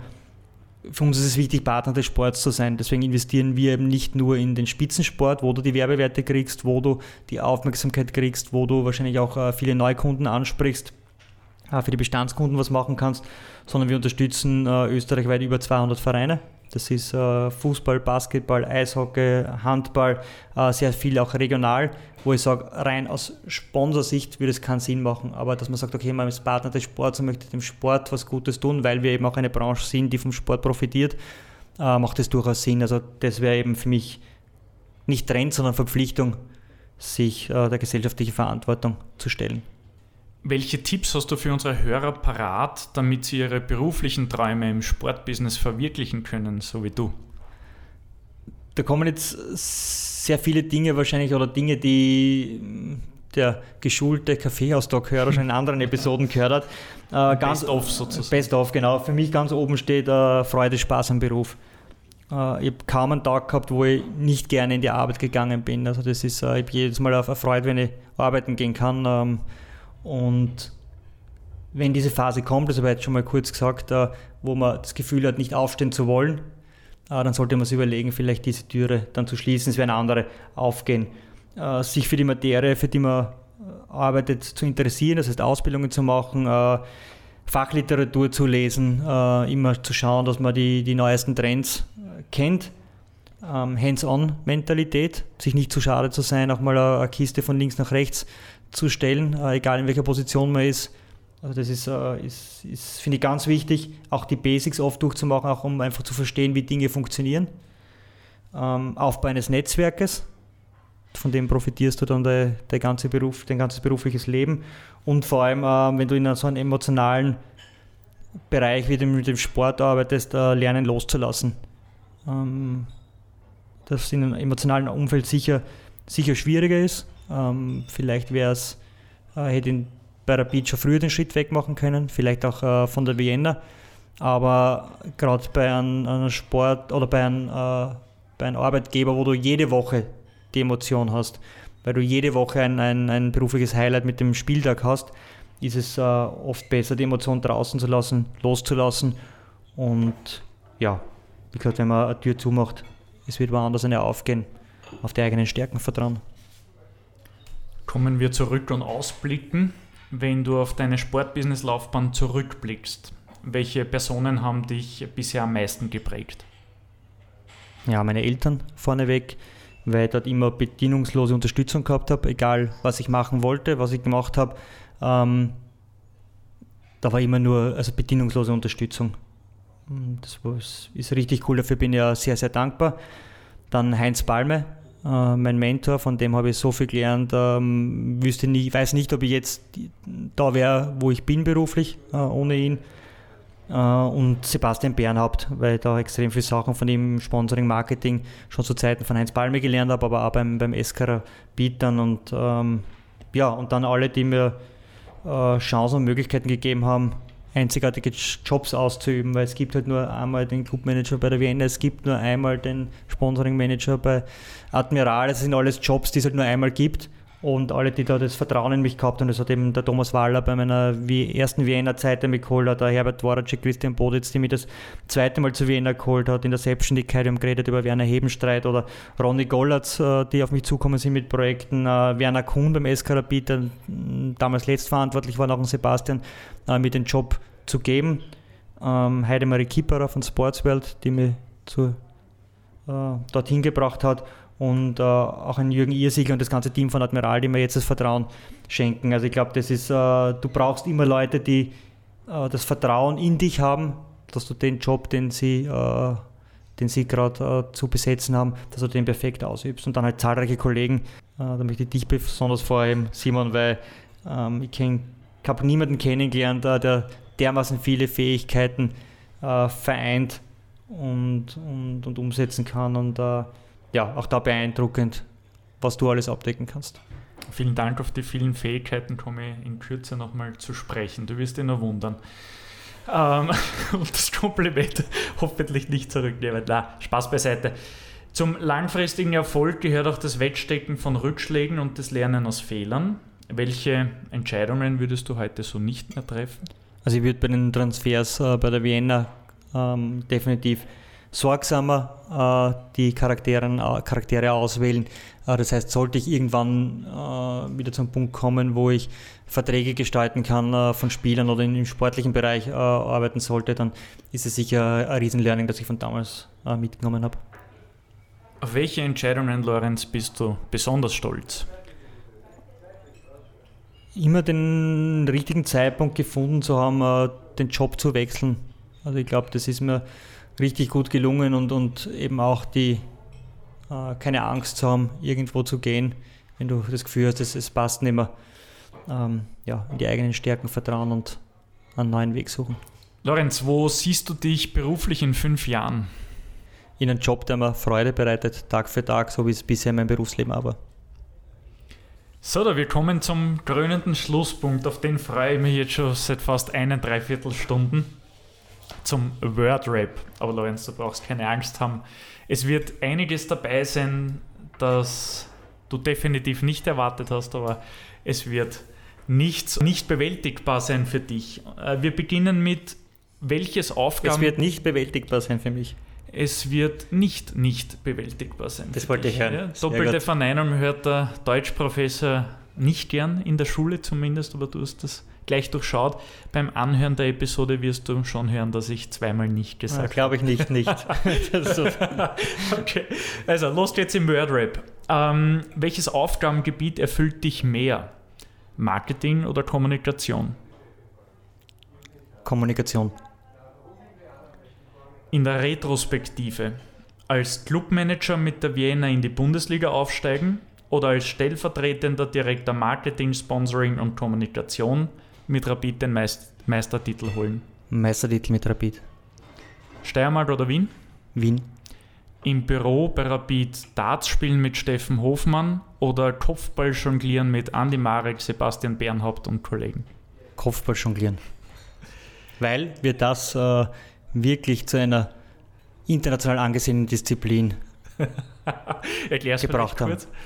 Ja, es geht darum, dass äh, im Raum äh, unterschiedliche Positionen besetzt werden von eben äh, den Personen, die du genannt wirst. Und dann einmal im Kreis, es war glaube ich im Uhrzeigersinn, äh, den Ball mit dem Kopf zu jonglieren und dann das Tor zu erzielen. Und zwar war das Tor war dann äh, die Fensterscheibe. Wobei man muss dazu sagen, äh, du hast immer mit einem Einwurf begonnen auf den Kopf vom Andi Marek Billemein, das war einmal quer durch den Raum, der per Kopf zur Katja, dann glaube ich irgendwie zum Sebastian, Sebastian dann zu mir dich. und meine Aufgabe war es dann in die Glasscheibe zu vollenden, die natürlich bruchsicher war, an der neuen Front der Röhre im Allianzstadion. Was man aber dazu sagen muss, es sind dazwischen ca. 15.000 Euro an technischem Equipment gestanden. Also das war wahrscheinlich die größte, äh, der größte Triumph in dieser Zeit, dass wir da nichts beschädigt haben. Spricht halt auch für unsere Kopfballqualitäten. Im Wiener Nachtleben, Chelsea oder WUK? Chelsea. Mit schwachem Motor über den 20er Berg in Kärnten oder kaputtem Auspuff durch Slowenien düsen? Ja, schau, da hat wer äh, das Blog Westecho gelesen, offensichtlich, oder zumindest äh, gute Informanten. Ähm, mit äh, gebrochenem Auspuff nach äh, Slowenien düsen, ähm, weil das war dann auch ein, äh, war damals ein Roadtrip. Wir haben uns angeschaut, äh, ich glaube, es war Celtic Glasgow gegen Maribor, muss Champions League Quali gewesen sein, äh, nach, dem, nach dem Spiel FC Kärnten gegen Rapid in, in Klagenfurt ähm, und sind dann mit gebrochenem Auspuff in Marburg eingefahren. Ähm, ja, ich kann mich noch erinnern, wir waren dann äh, in einer Werkstatt. Auspuffmeister Tertenik hat der geheißen, das irgend sowas brennt sich dann doch in den Kopf ein. Ähm, und ich frage ihn, äh, was das kosten wird und der sagt, glaube ich, 2500 und ich bin dort verfallen, weil äh, Student und da jetzt 2500 Euro für einen Auspuff. Hätte ich nicht verstanden, wären wir aber auch nicht weggekommen von, von Marburg ohne Auspuff. Es hat sich dann herausgestellt, dass er von der einheimischen Währung spricht und das war, waren ein paar Euro, also wir sind dann günstig davon gekommen. Wenn du bei Admiral noch das Sponsoring einer weiteren Liga verantworten könntest, österreichische Frauen-Bundesliga oder deutsche Männer-Bundesliga? Nachdem ich für den österreichischen Markt mitverantwortlich bin, äh, österreichische Frauen-Bundesliga. Win Today oder Tipp 3? Tipp 3. Weil, äh, das vielleicht auch kurz erklärt, äh, der Philipp Newald äh, dort federführend ist und dem habe ich zu verdanken, ähm, dass ich bei der Sportmanagement Akademie damals mit dabei war oder mit zu verdanken. Ich habe mir das, das zweite Mal dann schon beworben gehabt, beim ersten Mal bin ich nicht genommen worden, äh, war ich wahrscheinlich auch noch zu jung, äh, gerade äh, mit äh, die Matura gemacht gehabt und Philipp Newald war damals Marketingleiter beim SK Rapid, das war vor seiner Zeit bei Tipp 3 und er hat den Lehrgang vor mir gemacht, oder zwei Lehrgänge vor mir und hat mir dann äh, äh, geholfen, auch bei der Bewerbung, dass es dann funktioniert. Rund ums Champions League-Spiel Brügge gegen Rapid Knofeln oder Würfelpoker mit Freunden in Wien? Knofeln, weil äh, bei der Knofelrunde in Brügge damals äh, die Würfelrunde aus Wien mit dabei war. Ähm, und äh, ja, von daher Knofeln in Brügge. Was fällt da zu den Stichworten Hurra die Gams ein? Da müssen wir dann Peter Klingelmüller äh, einladen zu, zu uns in den Kaffeehaustag. Äh, die Knoffelrunde, vielleicht das kurz erklärt, das waren damals 20 Leute, bestehend aus Fans, Journalisten, und äh, Mitarbeiter des SK Rapid. Und ich glaube, wir haben angefangen um Mitternacht oder um sowas herum um zu knofeln in einem Lokal und es gegangen bis äh, in die frühen Morgenstunden. Und ähm, ja, der legendäre Ausspruch Hurra die Gams stammt da von Peter Klingelmüller. Die Geschichte kann er dann vielleicht in einem Kaffeeaustausch einmal näher erzählen. Absolut. Künftige Kaffeeaustausch-Episoden mit Simon oder alleine umsetzen? Mit Simon. Nur mit Simon. Danke. Kaffee oder Tee? Kaffee. Lorenz, vielen Dank. Ich habe es eh in den letzten Episoden oder immer wieder mal fallen lassen, wie leibend es ist, auch äh, dieses Projekt gemeinsam mit dir umzusetzen. Es freut mich auch, dass wir da so als Schlusspunkt der ersten zwei Kaffeeaustausch-Jahre äh, da jetzt nochmal uns beide auch vor das Mikrofon geholt haben, bevor es jetzt aus äh, privaten Gründen für beide ein bisschen ruhiger wird. Aber wir haben es eh schon angekündigt. Ru ruhiger schauen wir mal. Ob es ruhiger wird, wird man sehen, aber zumindest äh, Podcast-produktionstechnisch wird es für uns zwei etwas ruhiger. Wir haben euch aber, euch Hörern schon versprochen, dass der Kaffeeaustausch weitergehen wird. Ähm, wir werden neue Hosts dazu bekommen, neue Inputs ähm, dazu bekommen durch diese neuen Hosts. Wir überlegen auch vielleicht das ein oder andere neue Kurzformat zu starten im Zuge des Kaffeeaustauschs.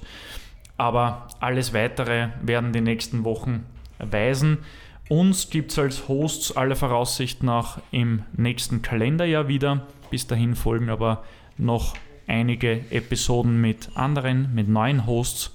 Auf die könnt ihr euch schon freuen. Lorenz, nochmal vielen herzlichen Dank für die bisherigen zwei Jahre inklusive Sports Media Austria Award und mögen noch einige weitere Kaffeeaustausch und berufliche und private Jahre folgen. Na, das, ho das hoffe ich doch.